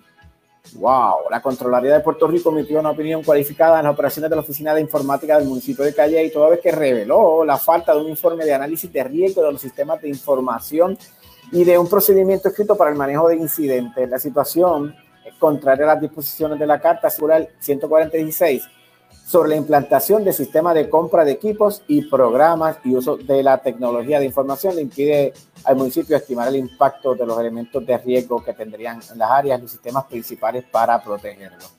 ¿Qué pasó ahí? Pues, una vez más, alguien no hizo lo que tenía que hacer y ahí están los errores. Eh, este verano hay un programa virtual, hay un campamento, la organización de base comunitaria Boys and Girls Club celebró el lanzamiento del programa de verano Summer Brain Program, en el cual continuarán sus servicios a través de las plataformas virtuales para los niños, niñas y jóvenes que impactan durante este periodo de aislamiento social. Busque más información en la página de Boys and Girls Clubs de Puerto Rico. Esas son algunas de las cosas, informaciones que están pasando eh, dentro de todo, ¿no? Y que interesante. Eh, mientras tanto, eh, los Tigres reclutan a Torkelson como selección inicial del draft. Esto es en el béisbol, que es la, información más pertinente de todo lo que es sobre el béisbol. Por eso vamos a estar hablando con mi amigo Paco Lozada de Apaga y Vámonos eh, más adelante. Eh, a todos los que les interesa el deporte, sepa que Paco tiene un blog y es uno de los blogs más escuchados en español eh, por, el tipo de información que, trae y nos comparte. así que hay que conectarse. Esta mañana hablamos también de que eBay está trabajando en Puerto Rico, que están interesados en ayudar a los empresarios, a los pequeños y medianos comerciantes a, acelerar eh, sus negocios en el Internet. Y dice que abrirán gratis su tienda en la plataforma y aprendan a sacar el máximo provecho de este gigante del comercio por Internet, comunicó Xavier Aguirre, gerente senior del desarrollo de negocios para la empresa de Latinoamérica. Ellos dicen, queremos detectar empresas de gran potencial y dedicarles recursos para poder acelerar eh, ese proyecto. Eh, esta iniciativa se llama Mi Negocio 24/7 en eBay. Lo que buscamos es por lo menos llegar a 100 empresas de Puerto Rico y para eso estamos invirtiendo 150 mil dólares. Aunque la iniciativa tiene una fecha límite teórica del viernes 31 de julio, Aguirre urge a los interesados a que no esperen hasta el final de la promoción para solicitar porque tenemos un cupo limitado. Además, recalcó que la solicitud se llena en pocos minutos y requiere información muy básica. El equipo de eBay en Puerto Rico luego hace una llamada de seguimiento a aquellas microempresas y pymes más prometedoras para aclarar dudas o completar la información que falte. Así que tienen oportunidades para los que quieran entrar a vender sus productos a través de las plataformas. Ya lo saben, es bien fácil. Busquen la información, conéctense y sean parte de este nuevo proyecto, de esta nueva iniciativa. Y hablando de otros temas, hay un, hay un concurso, o sea que los reality shows han estado muy de moda los últimos años y, son una maravillosas plataformas para lanzar nuevos talentos. Y este es el caso de La Voz, donde muchos puertorriqueños han tenido la oportunidad de, de sobresalir, presentar sus talentos y de iniciar una carrera.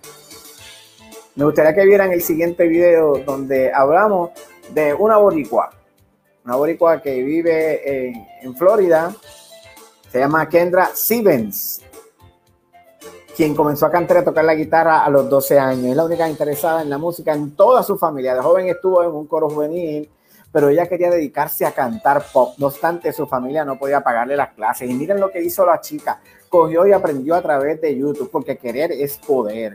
Y a través de YouTube, empezó a coger clases y se convirtió en una autodidacta. Aprendió, pero la vida eh, no fue fácil en esos momentos. Sus padres se divorcian. ¿Y qué pasó? En breve conversamos con ella, pero primero veamos el siguiente video de Kendra para entender lo que ella ha estado haciendo. Señora, ¿qué nos cuenta de Kendra cuando era chiquita o qué sentía usted? Vi su talento desde muy temprana edad. Estaba viendo su crecimiento y su pasión por la música, por el arte, porque no tan solamente canta, también ella dibuja. Era un paquetito de talento y ha sido para mí una aventura. Una aventura es la palabra. Yo soy una persona bien detallista, eh, goal-oriented. Soy bien, bien picky con, con la música que yo rapeo y yo canto. Eso es algo que yo hago mucho. Había un momento muy difícil en mi vida donde yo tenía que poner pausa a la música. Y era porque mi papá estaban divorciados. En ese proceso mi mamá tenía cáncer. Gracias a Dios ella está sana, pero yo siempre estaba con ella. Yo tenía que hacer la mujer de la casa y ayudar a mi mamá y también ayudar a mi hermanita chiquita.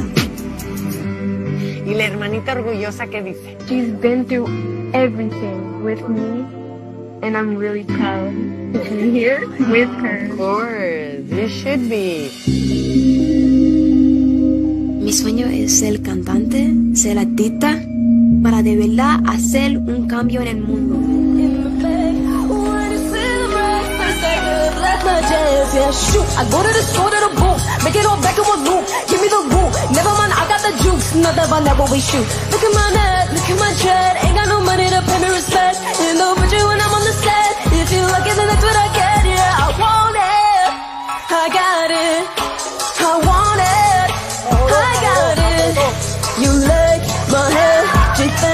I see it, I like it, yeah, I want it, I it, yeah.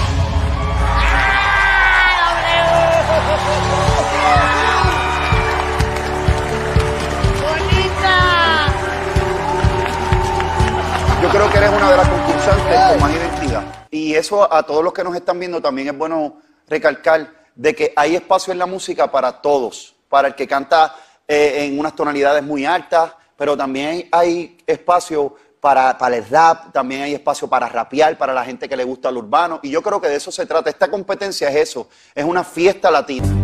Con Wisin, ya tú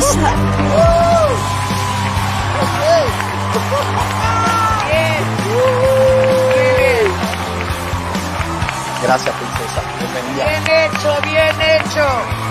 Es que tu música también.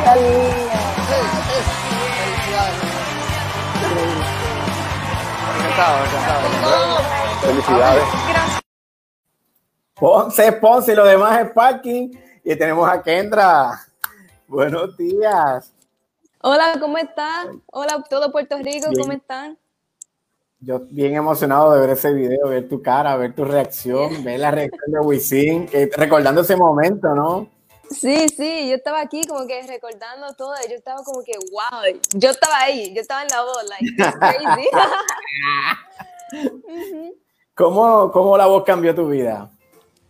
Oh, wow, te digo que era una experiencia única, you know. Cuando, cuando yo fui la, en el escenario, estaba como que, wow, yo estoy, aquí, you know. Esto, yeah, yeah. Esto como que, yo estaba como que a la misma vez eh, preparada, porque, you know, yo hacía, eh, yo, yo canto, también yo, yo canto en, lo, en los bars y todo, ¿me entiendes? So, cuando yo, cuando yo estaba en el stage, yo estaba como que preparada, ready. No sé si tú me viste como que la mano así, tú sabes, orando y todo, tú sabes. Eh, yo digo, you know, dedicando esto a Dios también, dije, Dios, esto es para ti, you know, voy a orar para bien, ¿me entiendes? Yo estaba como que bien, bien, ay, como que emocionada, eh, estar en el stage y cuando ya toqué, me, ya cuando yo estaba ahí, me cambió todo, like, completely, 360, tú sabes. Era, estaba ahí y yo estaba como que, wow Ok, ¿y cuando se viraron? Oh, no, ah. No sabía si llorar, cantar, reír. Yeah, yo estaba como que, uh, in the end, yo estaba como que ah. así haciendo un baile y, Alejandra Guzmán estaba así, hey, haciendo un baile también. Yeah, yeah. Yo estaba como que, wow, era un momento increíble, te lo digo. Qué bueno, qué bueno que te lo disfrutaste y, y definitivamente que ver cómo compartiste este logro, ese primer logro en ese momento con tu familia eh, eh, es más maravilloso, ¿no? Oh, sí, claro. Eh, saber de que, oye, miles de, miles de familias en el mundo se, se divorcian, pero tú decidiste a mantener la familia, con, continuar con la comunicación con todos y de una manera u otra, de ser hermana mayor, casi adoptaste a tu hermanita. no, sí, claro, claro, ya. Sí. Entonces, ¿qué, ¿qué, dice ella cuando te ve allí en, la tarima? Wow, mi hermana, bueno, ya tuve, mi hermana no sabe mucho español, nació aquí, pero este, nosotros de verdad estamos siempre juntas, ¿me entiendes? Desde el divorcio, desde eh, mi mamá tenía cáncer, ya te you know, expliqué en el video, este, siempre estábamos juntas y yo era como la, la, mamá de mi hermana. Nosotros llevamos 10 años aparte y cuando yo estaba, you know, cuando yo estaba con ella, ella, ella siempre me dijo, Kendra, tú puedes hacer esto, you know, yo, yo, voy, yo voy a ti, ¿me entiendes? Siempre, siempre tenemos ese, esa conexión, you know, entre hermanas, you know, que siempre nosotros apoyamos. Y yo digo que familia es tan importante eh, cuando, cuando estamos en esto, en escenario, ¿me entiendes? Eh, que siempre te apoyan, eh, no solamente tu familia, pero las amistades también que quieren verte bien, you know, eh, te apoyan para hacer um, algo grande en la vida. Y de verdad que ella fue, ella fue y sigue siendo mi mano derecha, ¿me entiendes? So, esa es mi única. Sí, definitivo. Qué bueno que se tienen ese amor y ese cariño y ese respeto. De verdad. Eh, eh, en términos del, del concurso, eh, ¿qué, ha pasado? ¿Qué pasó? Porque el coronavirus llegó y nos cambió todo. Uy, sí, claro, de verdad. Este, bueno, te digo que ya después del, del concurso, yo yo estaba trabajando en unos proyectos. Tú sabes, porque cuando el coronavirus eh, viene y bueno, todavía está, todavía está. allá, allá, este, estoy trabajando en unos proyectos este, de música, haciendo más una fusión, estaba pensando hacer una fusión de, del trap de, de inglés ponerlo en trap en español. Tú sabes que el trap en español es, como que un poquito más reggaetón, ¿me entiendes? Más sabor, más, más latino. Pero yo quiero como que traer algo de, del inglés, ¿me entiendes? Hacer un poquito aquí en español. So, lo que, lo que hay en el trap de inglés es, es como que más, un poquito más hip hop, Sí. más, y imagínate, un poquito más rock también, alternative, eh, y quiero hacer esa fusión, ¿me entiendes? So, estoy aquí haciendo unos proyectos, trabajando, este, ya saqué dos, dos discos, pero no es de trap, es más de, you know, eh, R&B, ¿me Ah. entiendes? Pero ahora estoy como que haciendo una fusión, un, un experimento, digo yo. Bueno, es que como Eh, decía Wisin en el mismo video que estábamos haciendo, que supongo que es parte Ujú. de tu experiencia, que Sí. uno tiene que ser genuino y buscar su originalidad dentro de todo. Así es, yeah, Mm. así es.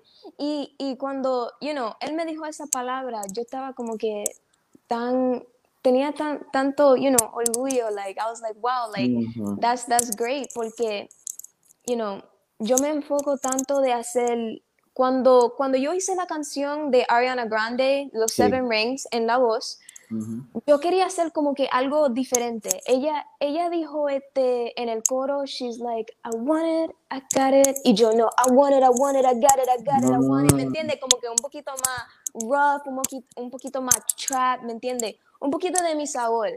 Y Sí. cuando, cuando yo, you know, cuando yo estaba en el stage, yo me muevo mucho, you know, si te enfocaste, me Ujú. muevo mucho, mucho. Y, y yo digo que el, el stage, el, el escenario es, es, es my home, ¿me entiendes? Es mi casa. So, yo me siento más comfortable estando ahí y de verdad que, que ya, haciendo bien original. Estás bien activa en las redes, vemos que, que, que compartes muchas cosas en Instagram. Eh, y, y- y- y vimos hace poco que estuviste en un shooting de modelaje, proyectos nuevos, planes. Ajá, yeah, sí. Sí. Fíjate, lo que yo hago es, yo, yo hablo con, con mi eh, fotógrafo, Ujú. él, él me ayuda a mí para, para promocionar música. Este, el último photoshoot que yo tenía era más para, you know, el nuevo flow, eh, el más trap, ¿me entiendes? El nuevo flow va a ser como que más, este, you know, urbano. Y yo quería hacer un look así, porque cada, cada este álbum que, que, que yo pongo afuera, Cada yo canción. voy a, sí, cada, cada canción y, y álbum que, que I create, yo, yo hago un photoshoot y hago modelaje para expresarme, tú sabes, a cada canción, ¿me entiendes? So, eh, eso fue, eso fue algo, wow, yo le dije, ok, lo quiero así, lo quiero hasta los colores, todos los detalles. O sea, ¿me que, tú eres tu propia directora creativa y te envuelves en todas las fases de la creación del video o de las fotos, todo. Que al Así fin es tu imagen, es lo que estás proyectando. Así es, así Sí. es. Sí, Y- sí. ¿Qué, qué, qué te dice la gente cuando primero te veían en televisión y al otro día? Esas amistades, eh, cuando fuiste a la calle, ¿qué te decía la gente? ¿Sabes? Me río, me río mucho porque yo estaba como que pensando, they were like, Ajá. oh my God, porque la cosa es que nosotros no podemos decir nada. So, cuando nosotros ya estamos en el show, la gente estaba como que, oye, Pero, pero si tú seguís, ¿dónde estás? esa Kendra, yo, yo te vi trabajando y ahora tú estás en TV, espérate, ¿cómo, cómo, Ah. cómo fue esto? You know? Yo estaba como Sí. que, yeah, you know, ahí estaba. Y fíjate, este, mi amistades, eh, familia, you know, they were like, wow, you know, estaban, estaban bien orgullosos de mí, they were like, wow, sigue para adelante, you know, tenían mensajes de, oh my God, como 30 mensajes que, que yo, I was like, todavía estoy abriendo mensajes, Ajá. ¿me entiende mi gente? Porque esto no es fácil, de verdad Sí, que la sí, sí. carrera ahí no es fácil. Es que Y, you know, uno, en- uno entra a YouTube y pone la voz y rápido sales. Y entonces No, dices, ¿qué es esto? Vamos a conocer aquí. Yeah. Ujú. Y fíjate, yo, yo, a mí me gusta, bueno, el momento que yo tengo ahora, a mí me encanta este, estar conectado con la gente, ¿me entiendes? Yo trato demasiado para estar conectado con mis fans, eh, por lo menos hablar con ellos, you know, be like, hey, how are you? ¿Me entiendes? ¿Cómo están? Oh, gracias, gracias por tu apoyo, ¿me entiendes? Este, hacer humilde, ¿me entiendes? Eh, con la gente y de, de verdad conectarse con ellos y ayudarlos también, es decir, mira, si yo puedo hacerlo, ustedes pueden hacerlo también, you know? Esto, esto es todo de dedicación, ¿me entiendes? Eh, si tú te dedicas, sí, si tú te dedicas, de empoderamiento y de fe en ti y, y- creer en ti. Así es. Y, you know, si, si, tú, si tú crees en ti y tú crees en tu talento y tú crees este, en, en esto que, que es, digo que es único, ¿me entiendes? Sí. Tú puedes, tú puedes echar para adelante, tú puedes hacer las cosas, ¿me entiendes? Y, y yo ayudo, you know, mis fans y la gente que quieren conocerme eh, hacer eso, you know, no solamente en la música, tú puedes hacer la diferencia, yo siempre hablo de hacer la diferencia, y no solamente en la música, pero también en, en, en el mundo, you know, tú no, vamos a decir, quieres ser la diferencia este, dibujando o hacer artista o, o cocinando o algo, you know, like, ah, algo que, que a ti tiene un, un pasión, ¿me entiendes? Tú tienes una pasión para hacer algo, you know, y busca esa pasión, haz la diferencia, you know, en el mundo, eh, sé el mejor, you know, el mejor cook, el mejor artista, el mejor este, que dibuja, sé diferente y también sé diferente, sé be you, ¿me entiendes? Sé tú, you know, y eso, eso es lo que yo quiero, you know, proyectar este, en el mundo, you know, sí, yo soy diferente, Ujú. sí, no soy reggaetonera, ¿me entiendes? Cosas así, pero yo tengo mi flow, yo tengo mi estilo y Claro. soy, soy yo, ¿me entiendes? Bueno, pues entonces tienes que empezar a dejar de decir que eres reggaetonera porque eres una Yeah. Porque cuando Así eres es. artista, es como te dijo en un momento Alejandra Guzmán, tú puedes cantar lo que tú quieras porque tienes el talento, tienes la voz. y Yeah, esto, yeah. vamos a ver un pedacito de esa, de esa audición que hiciste donde estás interpretando música de Ariana Grande. Vamos, vamos a ver, porque fue bien, bien, bien memorable. Y como que tú dices, los movimientos, los bailes, me gustaría que, que estamos haciendo la gestión para darle play en un momento. Este, pero eh, ahí está, ahí está. Mira, mira eso. Eh, es. Ahí está.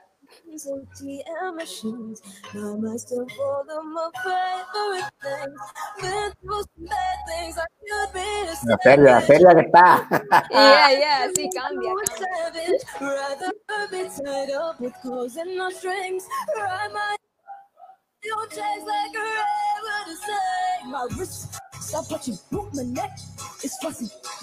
Ahí le metes la parte tuya ya. Está duro.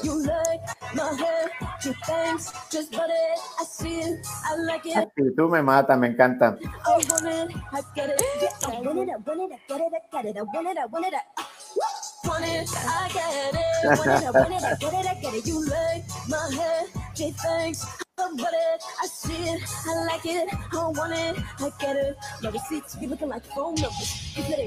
Wow.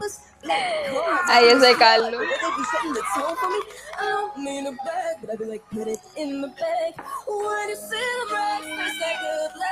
Imagino que tú ver esto después. Eh, era como dices, wow, mirarle las caras. juice. Uh-huh. Mother, mother, what we shoot. Look at my neck, look at my tread. Ain't got no money to pay me respect. In the picture when I'm on the set. If you like it, then that's what I get. Yeah, I want it. I got it. I want it. La pasión que tú tienes. You like my head, she thinks I'm but it. I see it, I like it, yeah, I want it, I get it, yeah.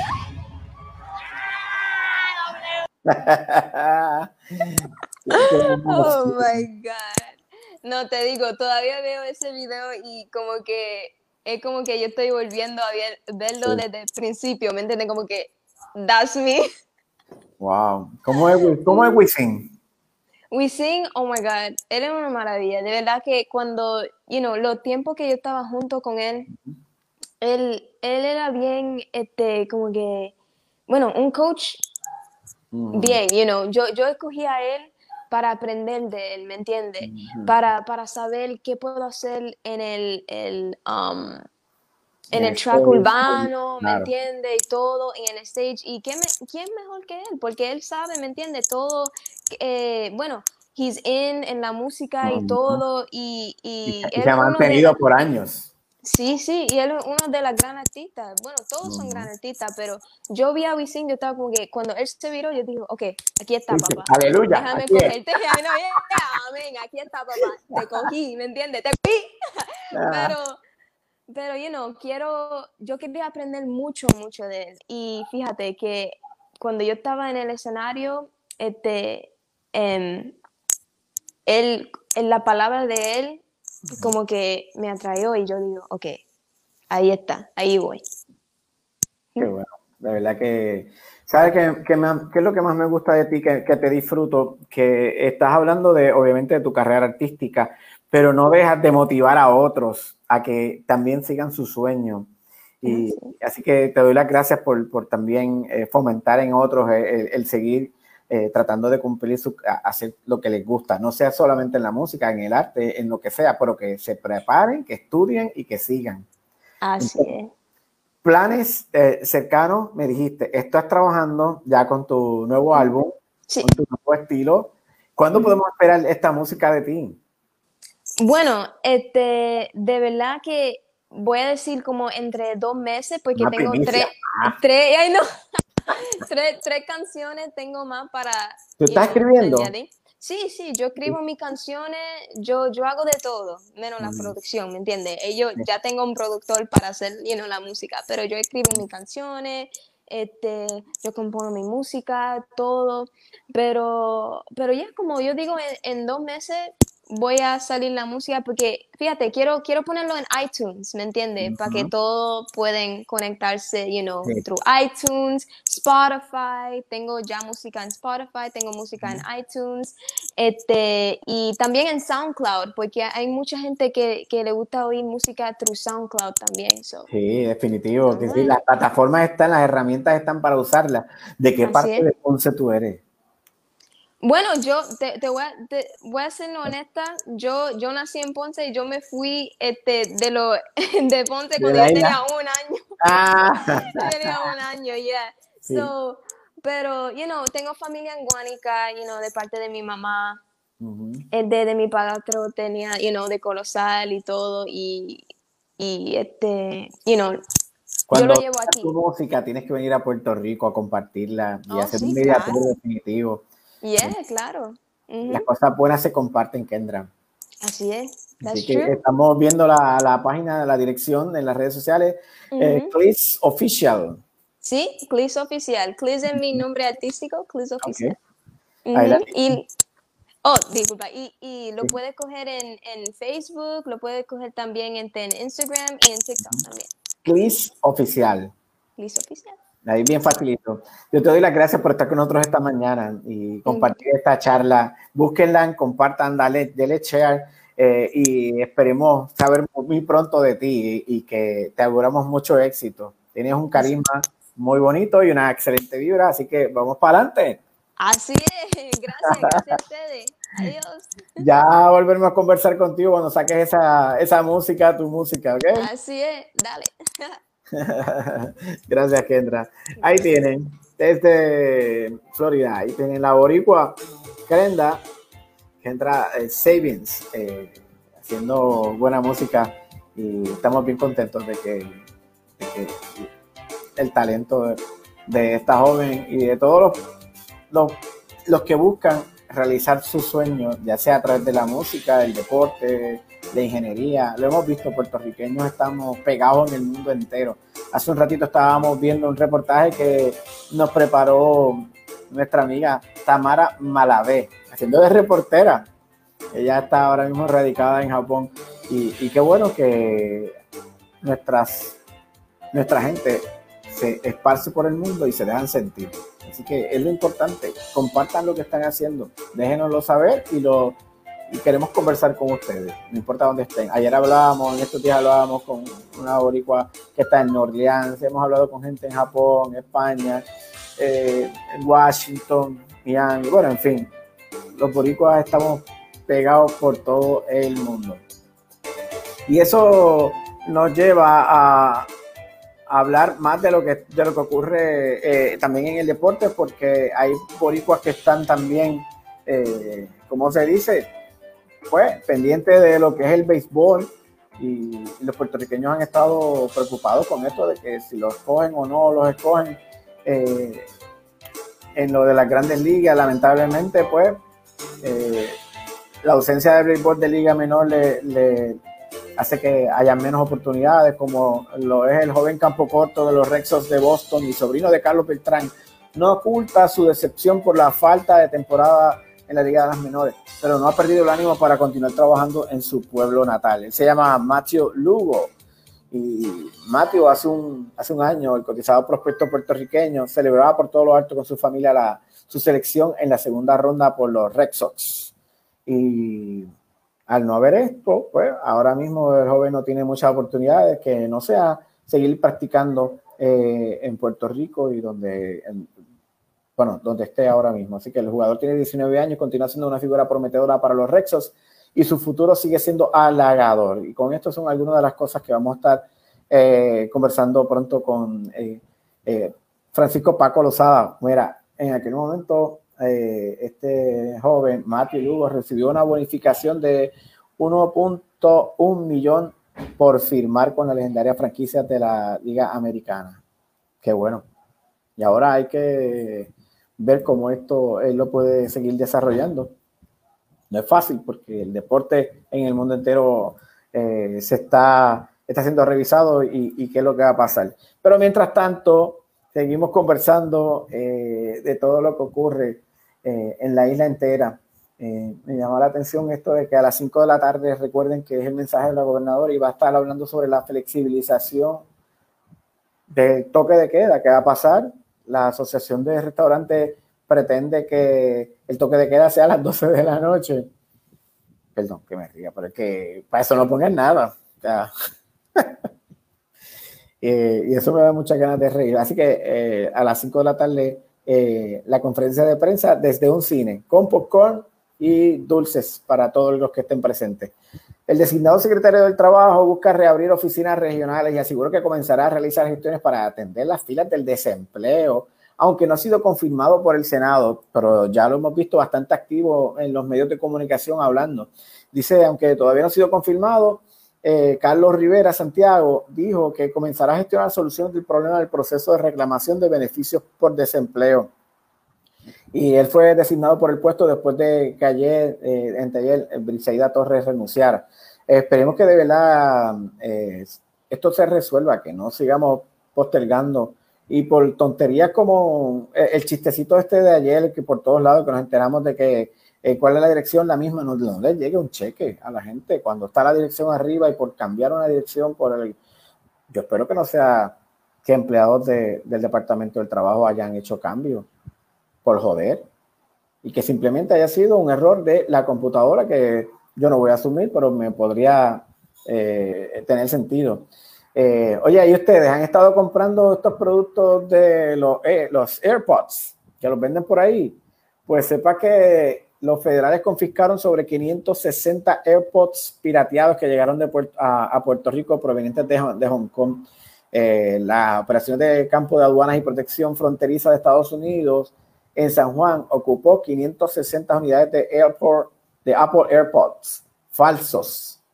Eh, indicaron que esto hubiera eh, generado 111.440 dólares. Este producto es buscado por consumidores debido a su conveniencia para operar un teléfono o computadora desafortunadamente las falsificaciones como esta no resisten el uso que los consumidores esperan y pues se dañan rápido. Recientemente la oficina de campo de San Juan también confiscó un cargamento de joyas y relojes y 844 aros de aliación falsificada. La fabricación de productos falsificados priva a las empresas legítimas de ingresos, roba empleos a los trabajadores estadounidenses y plantea amenazas para la salud y la seguridad de los consumidores. Así que si usted ve en las redes sociales que pongan, que ponen AirPods y los ponen a mitad de precio, a un precio ridículo, tenga cuidado que no sea que estén estafando y como en este caso, eh, usted se vaya a quedar sin el dinero y sin el producto porque, pues, imagínate, ahora están confiscados esos 560 eh, AirPods y a lo mejor había muchos de ellos ya previamente comprados tenga cuidado, compra el original, es mejor. Eh, vaya a la segura, no, no especule eh, sobre lo que es o no es. Y dentro de toda esta información de las cosas que ocurren en Puerto Rico, eh, mira, robaron una cartera de una mujer en un restaurante en Santurce. La vieron mal puesta la cartera y se la llevaron. Es que no aprendemos, no puedes dejar las cosas mal puestas. Digo, notifica, ¿no? Porque no deberían de, robarse lo que no es de ellos, pero eh, esto lo hacen tan rápido que, no nos damos cuenta, nos echan eh, arena en los ojos, nos hablan y cuando venimos a ver, ya. Esta mañana conversamos sobre eh, la industria del turismo con Daphne Barbeito y se habla sobre eh, eh, todo lo que ocurre en torno a, la reapertura del turismo y los viajes. Ella estaba hablando de que en Puerto Rico hay muchas restricciones cuando usted llega al aeropuerto, mucha revisión, dice, le toman las pruebas, temperatura, le hacen cuestionarios. Sin embargo, cuando ella viajó hasta Tampa, allá ella entró como Daphne por su casa, dieron la bienvenida, chévere, nadie la saluda, nadie habla y nadie le hizo nada relacionado al COVID. Así que eh, Puerto Rico no lo ha estado haciendo tan mal dentro de todo, pues porque vemos, aunque ahora esto de las pruebas del coronavirus, del COVID que le hacen son voluntarias, eh, pero no así tiene otros, otras situaciones. Eh, dentro de lo que ocurre en la isla, definitivamente hay mucho que, que, hablar. Pero ¿qué está pasando en el deporte? ¿Qué ocurre con, con todo en general? ¿Abren o no abren las grandes ligas? van a jugar, no juegan, lo vamos a ver por televisión, va a haber público. Bueno, los puertorriqueños no han tenido suerte en la primera ronda del draft del Major League Baseball. Pero, ¿por qué mejor no nos conectamos con alguien que está bien conectado y sabe sobre todo esto? Aquí está Paco Rosada, apaga y vámonos. Paco. Buen día, Joel, buen día, saludos, saludos a ti y a, los amigos que, que, te ven, que te escuchan y siempre están ahí pegados a las mañanas con Joel Rivera. Oye, y saludo a todos esos que te siguen en las redes sociales a través de Apaga y Vámonos y, que nos escuchan en, la, en las diferentes plataformas del podcast. Así, saludos a, ellos y, y, gracias nuevamente por la oportunidad. Aquí tratando de entender, porque hemos hablado ya en ocasiones anteriores, Paco, sobre el futuro del béisbol de las grandes ligas. ¿Qué está pasando? ¿Lo abren? ¿No lo abren? ¿Los jugadores se pusieron de acuerdo o siguen esperando cobrar sus millonarias eh, contratos. ¿Qué, ¿Qué, está pasando? Estamos en el mismo punto que hablamos hace tres semanas atrás. Hasta el momento no, no hay nada, no han llegado a un acuerdo, sigue el intercambio de, de ah. propuestas, pero no hay nada concreto. Hasta ahora no hay nada concreto, el tiempo pasa y mientras el tiempo corra, vas, entiendo yo que va a ser perjudicial para el lado de los jugadores, mm. porque mientras más pasa el tiempo y más pasan los días, Grandes Ligas y los dueños quieren menos juegos y pagar menos dinero. Los jugadores dicen, juguemos más, mm. gana, tenemos ganancias y nos pagan lo que nosotros reclamamos. Para las grandes ligas, dejar que el tiempo pase, pues es productivo en el sentido de que, ok, vamos a dejar que esto corra, se nos agota el tiempo y finalmente imponemos la cantidad de juegos que nosotros queremos. Esa es mi teoría. O sea, los propietarios de, los, equipos proponían una temporada de 76 juegos, pero hace unas semanas atrás eran más juegos. Los jugadores pedían 114. Los dueños querían 70, 50. Se hablaba de, de 50, un range de las diferentes propuestas. Estamos hablando dueños y grandes ligas desde 50 juegos, 48 a 75 jugadores proponen 89 a 114. es lo que ha ido variando en la cantidad de, juegos. Una postemporada donde se incluyan más equipos. En mm. lugar de 10, primero se hablaba de 14, ya se habla de 16. Los jugadores dicen que mientras más larga sea la postemporada, más dinero van a generar y más dinero pues van a poder ellos recaudar y que se les pueda mm. pagar a ellos. Eh, estamos en tiempos de, de los drafts, de selección de jugadores, eh, las oportunidades para los puertorriqueños han sido, pues, ninguna. No, en el primer, la primera ronda de, ayer que fue el draft, no, no, se fue ningún puertorriqueño.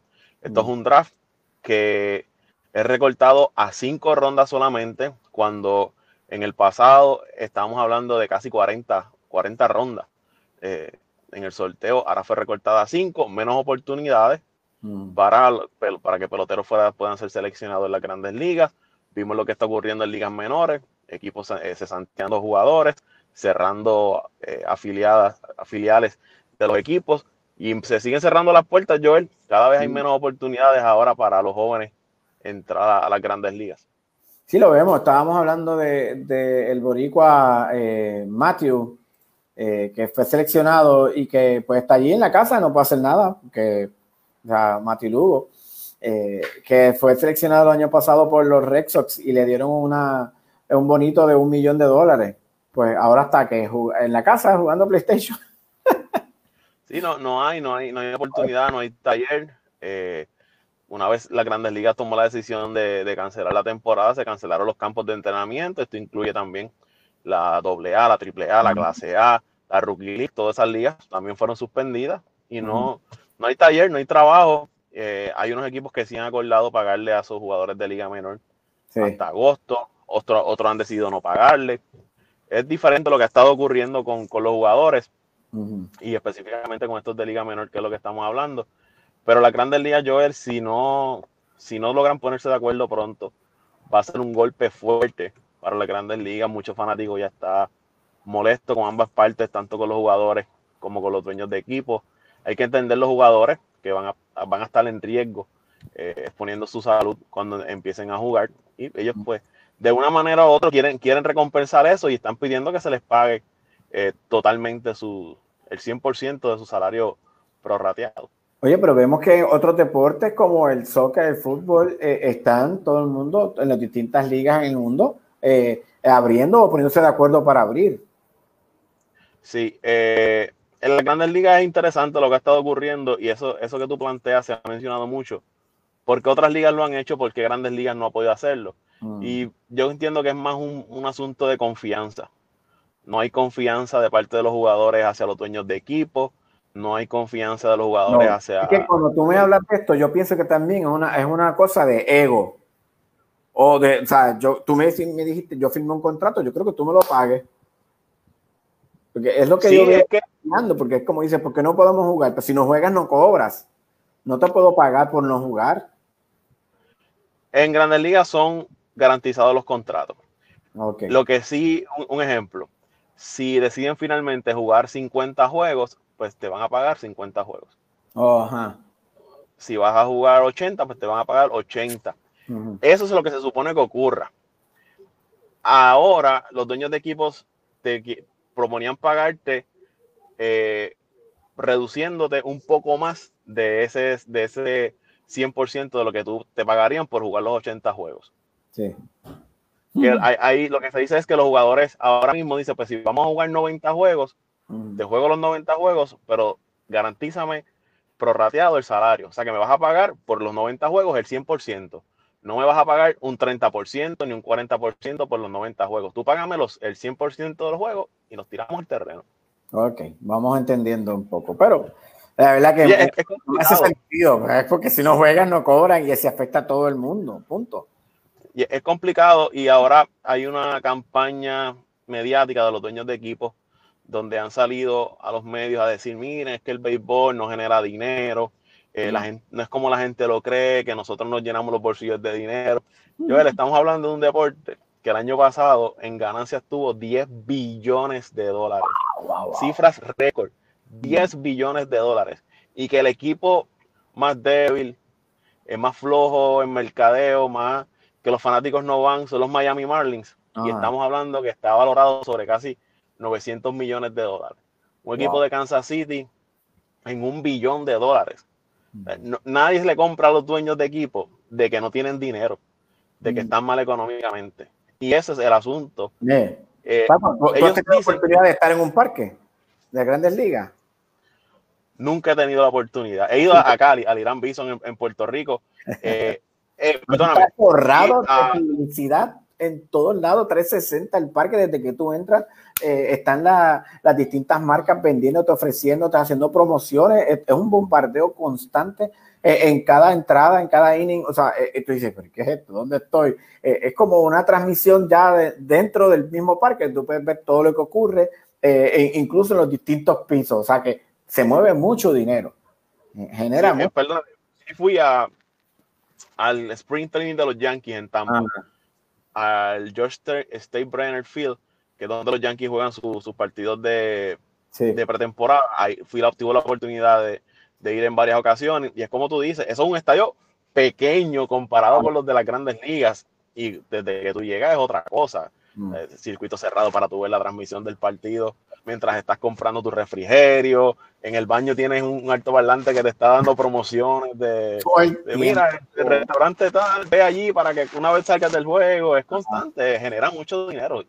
Y, y no, no, entiendo esa negatividad de los dueños de estar lanzando esta campaña de que cantándose los pelados, de que no tienen dinero, cuando la realidad es otra. Vamos a hablar, anoche estaba en un podcast y la, estaba conversando con una persona y me dice, esto, si los dueños de equipo abren los libros, posiblemente la realidad sea otra de la que ellos están cantando. Mm. Vamos a poner los libros sobre la mesa, vamos a ver si es verdad que tú estás perdiendo dinero o que no estás generando ganancias. Sí, ya, sé que lo hemos dicho varias veces, pero cuando vemos que en otras ligas como Taiwán, eh, eh, Corea del Sur, abren, se abren para transmitir solamente por televisión y están jugando.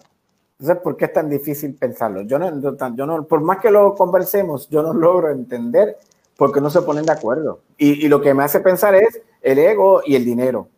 Tiene, los tiene amarrados a, ambas partes. Pero entonces, cambiando del tema, Paco, porque nunca vamos a llegar de acuerdo hasta que los dichosos eh, dueños de equipo se acuerden. ¿Qué es lo que está pasando con Donald Trump y el himno nacional en, la, eh, en los deportes? Eh, la, pelea viene por el, el National Football League pero ya se está trabajando con el soccer, que no, no, van, a van a, están prohibiendo las protestas eh, en los himnos. Y así eh, el, caso de, ocurre con lo que habíamos hablado, me parece que fue la semana pasada, con lo de Colin Kaepernick. Sí. Cuando él pidió arrodillarse cuando estaba el himno de los Estados Unidos, esto creó una, una controversia. Jugadores le siguieron, lo hicieron también, otros se expresaron en contra porque alegaban que era una falta de respeto al himno de los Estados Unidos, a los soldados que habían dado la vida por defender la patria, etcétera, etcétera. Donald Trump en ese entonces reaccionó también eh, diciendo que eso no se podía permitir, que era una falta de respeto. Luego la NFL eh, en el 2018, unánimemente, los dueños de equipo deciden eh, sancionar, imponer una norma que todo el que se arrodille, los equipos podrían ser sancionados. Si tú no querías eh, participar del himno, pues te tenías que quedar en el camerino.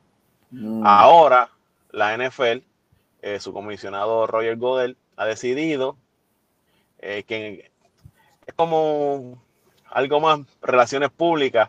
Ahora él dice, no, pues debí escuchar en aquel momento más a la comunidad, a los nuestros jugadores. Y esa, no, esa regla la van a buscar eliminarla. Eso a Donald Trump no, no, le, no le gustó y rápido pues lanzó sus acostumbrados tweets atacando a, a, la NFL y diciendo que es una falta de respeto. Lo vimos con Drew Brees, que es el quarterback de, New Orleans, que se había expresado diciendo que todavía está pidiendo perdón. que era una falta de respeto, eh, no eh, arrodillarse cuando estaba el himno. Eso le causó una ola de reacciones, de, incluso de sus propios compañeros eh, estelares que le, cayeron arriba. Tuvo que pedir disculpas. hablamos con una amiga que reside en New Orleans y ella dice que eh, eh, ya la gente le dice, por favor, te creemos, no sigas tuiteando. en cada esquina el tipo pide perdón. Está tan abochornado de lo que dijo que eh, él no quiere tener problemas más con, con, la comunidad de New Orleans. Así que, pues, mire lo que ha Es un quarterback, Joel, que tiene marca y va a romper marcas históricas en la NFL. Es un quarterback seguro salón de la fama bien querido en New Orleans, le ha dado gloria a esa, esa franquicia de New Orleans, pero sabemos que New Orleans es una de las zonas de Estados Unidos donde mayor eh, hay más comunidad negra. Claro, está por negro, sí, sí, definitivo. Y entonces tú, e, eres blanco, rubio, de ojos claros, querido allí, has hecho una aportación económica de millones de dólares para ayudar a la comunidad y de momento tiras ese tweet en un momento, en un timing que el mundo está, lo que está ocurriendo es, es un, hay mm. gasolina rodeada por todo el mundo y tú prendiste un, fósforo y prendió toda aquella candela. El timing quizás no fue el correcto. No, fue el mejor. Y, pues, le, costó, le costó. E incluso es compañero. Bueno, estamos hablando de que todo el mundo a nivel deportivo reaccionó a lo que dijo Drew Ajá. ¿Y qué, ha pasado en, otros deportes como la NBA? Pues la NBA continúa trabajando ya, ellos aprobaron el retorno, 31 de julio, mm. están trabajando los pormenores, ahora salió una información ayer de un grupo de jugadores no, no están como que 100% seguros de regresar a jugar. Mm. Entonces tú dices, contra, pero si ya probaron que íbamos a volver. Ahora un grupo de jugadores, se está hablando de 40, 50 jugadores, que tuvieron una conferencia telefónica y están hablando de los riesgos que puede traer para ellos, para su familia. Estar encerrado no es muy cómodo, cómo vamos a trabajar todo esto. Estás hablando de, la posibilidad de que habíamos hablado hace un tiempo atrás de jugar en, en Disney. En Disney, en el complejo de ESPN. Ahí es que se va a jugar, ya eso se, se determinó. Eh, pero ahora hay un grupo de jugadores, como te mencioné, tratando de, eh, mira, no, que, es que ahora si me tiro para allá y mi familia puede estar en riesgo y a mí estar encerrado sin salir a ningún lado, como que no me gusta eso, porque le prohibieron. Si vas a estar entre esa burbuja, entre esa burbuja, no puedes irte a los parques a correr machina, tu familia no puede salir. Si tú vas a estar ahí, ahí, en esa burbuja, y ahí no, no puedes no puede salir. Y eso fue lo último que, que, salió, de que había un grupo de jugadores que estaban conversando entre ellos, hablando sobre esto. Vamos a ver qué tan lejos llega eso o si finalmente queda, queda en nada. Dice que, que eh, en el caso del condado de Orange, donde va a estar llevándose a cabo eh, los juegos, ha aumentado 64% de los casos de, de, contagio de coronavirus entre el 5 de mayo y el 9 de junio. Y probablemente e, esa es la preocupación que ellos tienen. No se han ofrecido nombres de, de cuáles son los jugadores eh, que, que, que, están con estas dudas, pero definitivamente que si siguen aumentando los casos, sigue, va a seguir la preocupación. Y, cuidado si entonces esto evite que se lleven a cabo eh, inicio de la temporada. Yo no creo que ya en este punto vayan a cancelar, la, que vayan a detener lo, que ya acordaron. Ahí posiblemente lo que ocurra es que el jugador que no se sienta cómodo eh, no juegue, no, no lo van a penalizar. Y yo creo que al principio va a haber mucha también desconfianza del proceso. Vamos a ver cómo esto ocurre y si vemos que fluye bien, pues nos tiramos a la cancha algunos jugadores que estén todavía con la duda. Pero estamos hablando que ya figuras como LeBron James, eh, Giannis Antetokounmpo, figuras grandes, han apoyado retornar a, la acción de, la NBA. ¿Tú crees que la liga vaya a, castigar a los jugadores que no quieren hacerlo o, viajar hasta no. no, no, no, le entiendo que no, que no, no lo van a castigar, le van a dar un tiempo de, eh, vamos a ver pero obviamente no vas a cobrar. si no ah. juegas, no cobras. ahí, ahí, si no te tiras a jugar, lamentablemente no, no, vas a, no vas a cobrar. Pero no los penalizarían en cuestión de suspensión. No, eso no, no, va a suceder. Ok. O sea que y, ahora eh, van a estar eh, pidiendo información médica de jugadores, del personal, de los dirigentes. Y de familia, de todo el mundo de todo el mundo para ver cómo, cómo están de salud, los, los que son un riesgo, los que tienen alto riesgo de contraer un coronavirus o que sea riesgo de contraer esta enfermedad que le pueda causar un daño mayor. Pues todo eso se va a estar trabajando. Los dirigentes, hay una preocupación con los dirigentes porque hay varios dirigentes que sobrepasan los 60 años, que es una comunidad de alto riesgo. Eh, la NBA primero había dicho que iba a buscar la forma de dejarlo fuera de las líneas de, de, de, de la cancha. Y tú dices como dirigente, bueno, si yo soy el dirigente de ese equipo, ¿Cómo lo vas a vivir a mí? Que yo no esté ahí en la, en, la, línea cuando el juego se está llevando a cabo. ¿Cómo lo va a ver? Acá, por televisión. Se hablaba de eso, Joel, en, para verlo desde el camerino, desde el, eh, con un televisor allí, usted pues, siente a, dirigir desde allá, pero eso se va a ir trabajando y, y entiendo que los van a dejar participar, harán las, las pruebas, verán su expediente médico y, y los dejarán participar. No, no, solamente están permitidas 1.600 personas en esa burbuja, como tú le dices. Es compartiendo entre ellos y más nadie. Y más nadie no puede salir. Mm. No puede salir. Eh, ahora que mencionas eso, en, en Alemania, Joel, sí. en la Liga de Baloncesto de Alemania, eh, el soccer regresó hace unas semanas atrás. Y rápido que regresó, hubo unos casos de, de coronavirus, de contagio porque le habían dicho a los jugadores, regresen, pero manténganse aquí, no, no salgan, no se expongan. Y unos lo hicieron y se contagiaron. Ahora la Liga de Baloncesto de Alemania tenía pensado ponerle una especie de grillete a los jugadores para saber por qué áreas se mueven. Eh, un ejemplo, estamos hablando de Puerto Rico, pues se va a jugar en San Juan. Pues no puedes, eh, eh, allí en el Roberto Clemente, puedes ir a Plaza de las Américas, pero no puedes ir a Montelledra no puedes ir a San Patricio. Tienes que mantenerte dentro de esta área. Y ese grillete pues, le, va, a notificar a la liga o al que esté encargado, mira, fulano de tal pasó los límites. Y si quieres jugar, tienes que ponerte el grillete. Estamos hablando de rastreo. Eh, esto está basado en el rastreo de las pruebas de COVID que algunos plantean que esto es una prohibición de los derechos eh, civiles. Claro. pero eh, uno, hasta cierto punto también dice, eh, juego, no juego, la liga tiene poder sobre mí, es, un término bien, bien, complicado, quizás un abogado te puede dar más luz sobre ese tema, pero es algo eh, interesante y, que los jugadores accedan a eso, tú como persona acceder a que te pongan un, grillete para jugar, para participar de un torneo, es, algo interesante. Hablando de la seguridad de ellos y de cada uno de los que están en el equipo y de su familia, por tanto. Bueno, Paco, ¿dónde te escuchamos, Paco? Bueno, me, pueden buscar en Apague Vámonos el Show, el podcast. Estamos en Apple Podcast, Google Podcast, en Spotify. Estamos en Evox, en TuneIn, cualquier plataforma donde haya disponible un podcast. Ahí está Apague y Vámonos el Show. O sea que simplemente buscamos Apaga y Vámonos y ahí nos va a, entrar toda la, lista de los podcasts que trabaja esto semanalmente o bueno, en cualquier momento cuando surja la, la noticia, la información. Eso es así, normalmente lo hacemos semanalmente, pero si hay una noticia importante que rompe, pues tratamos de hacer un, podcast de emergencia y ahí estamos nosotros. Perfecto, bien, gracias por conectarte. Oh, gracias a ti, Joel, siempre por, la oportunidad y a los amigos por, estar con nosotros.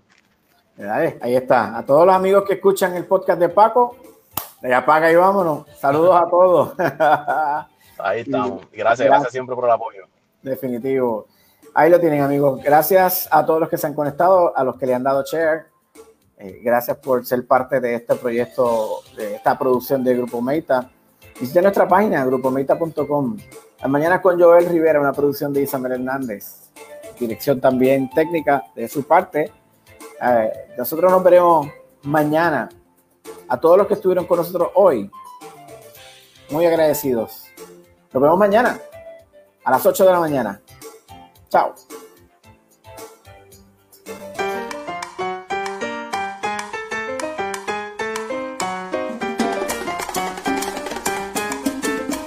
Las Mañanas con Joel Rivera son una producción de Isabel Hernández para Grupo Meta. El programa que le echa ganas a tu vida, con humor, con mucha información. Las Mañanas con Joel Rivera por el 1140 AM.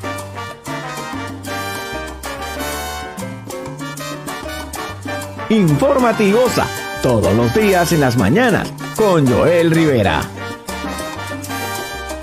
Sintonícenos de lunes a viernes de 8 a 10 de la mañana. Para más información y auspicio del programa, visita Grupo Meita en Facebook.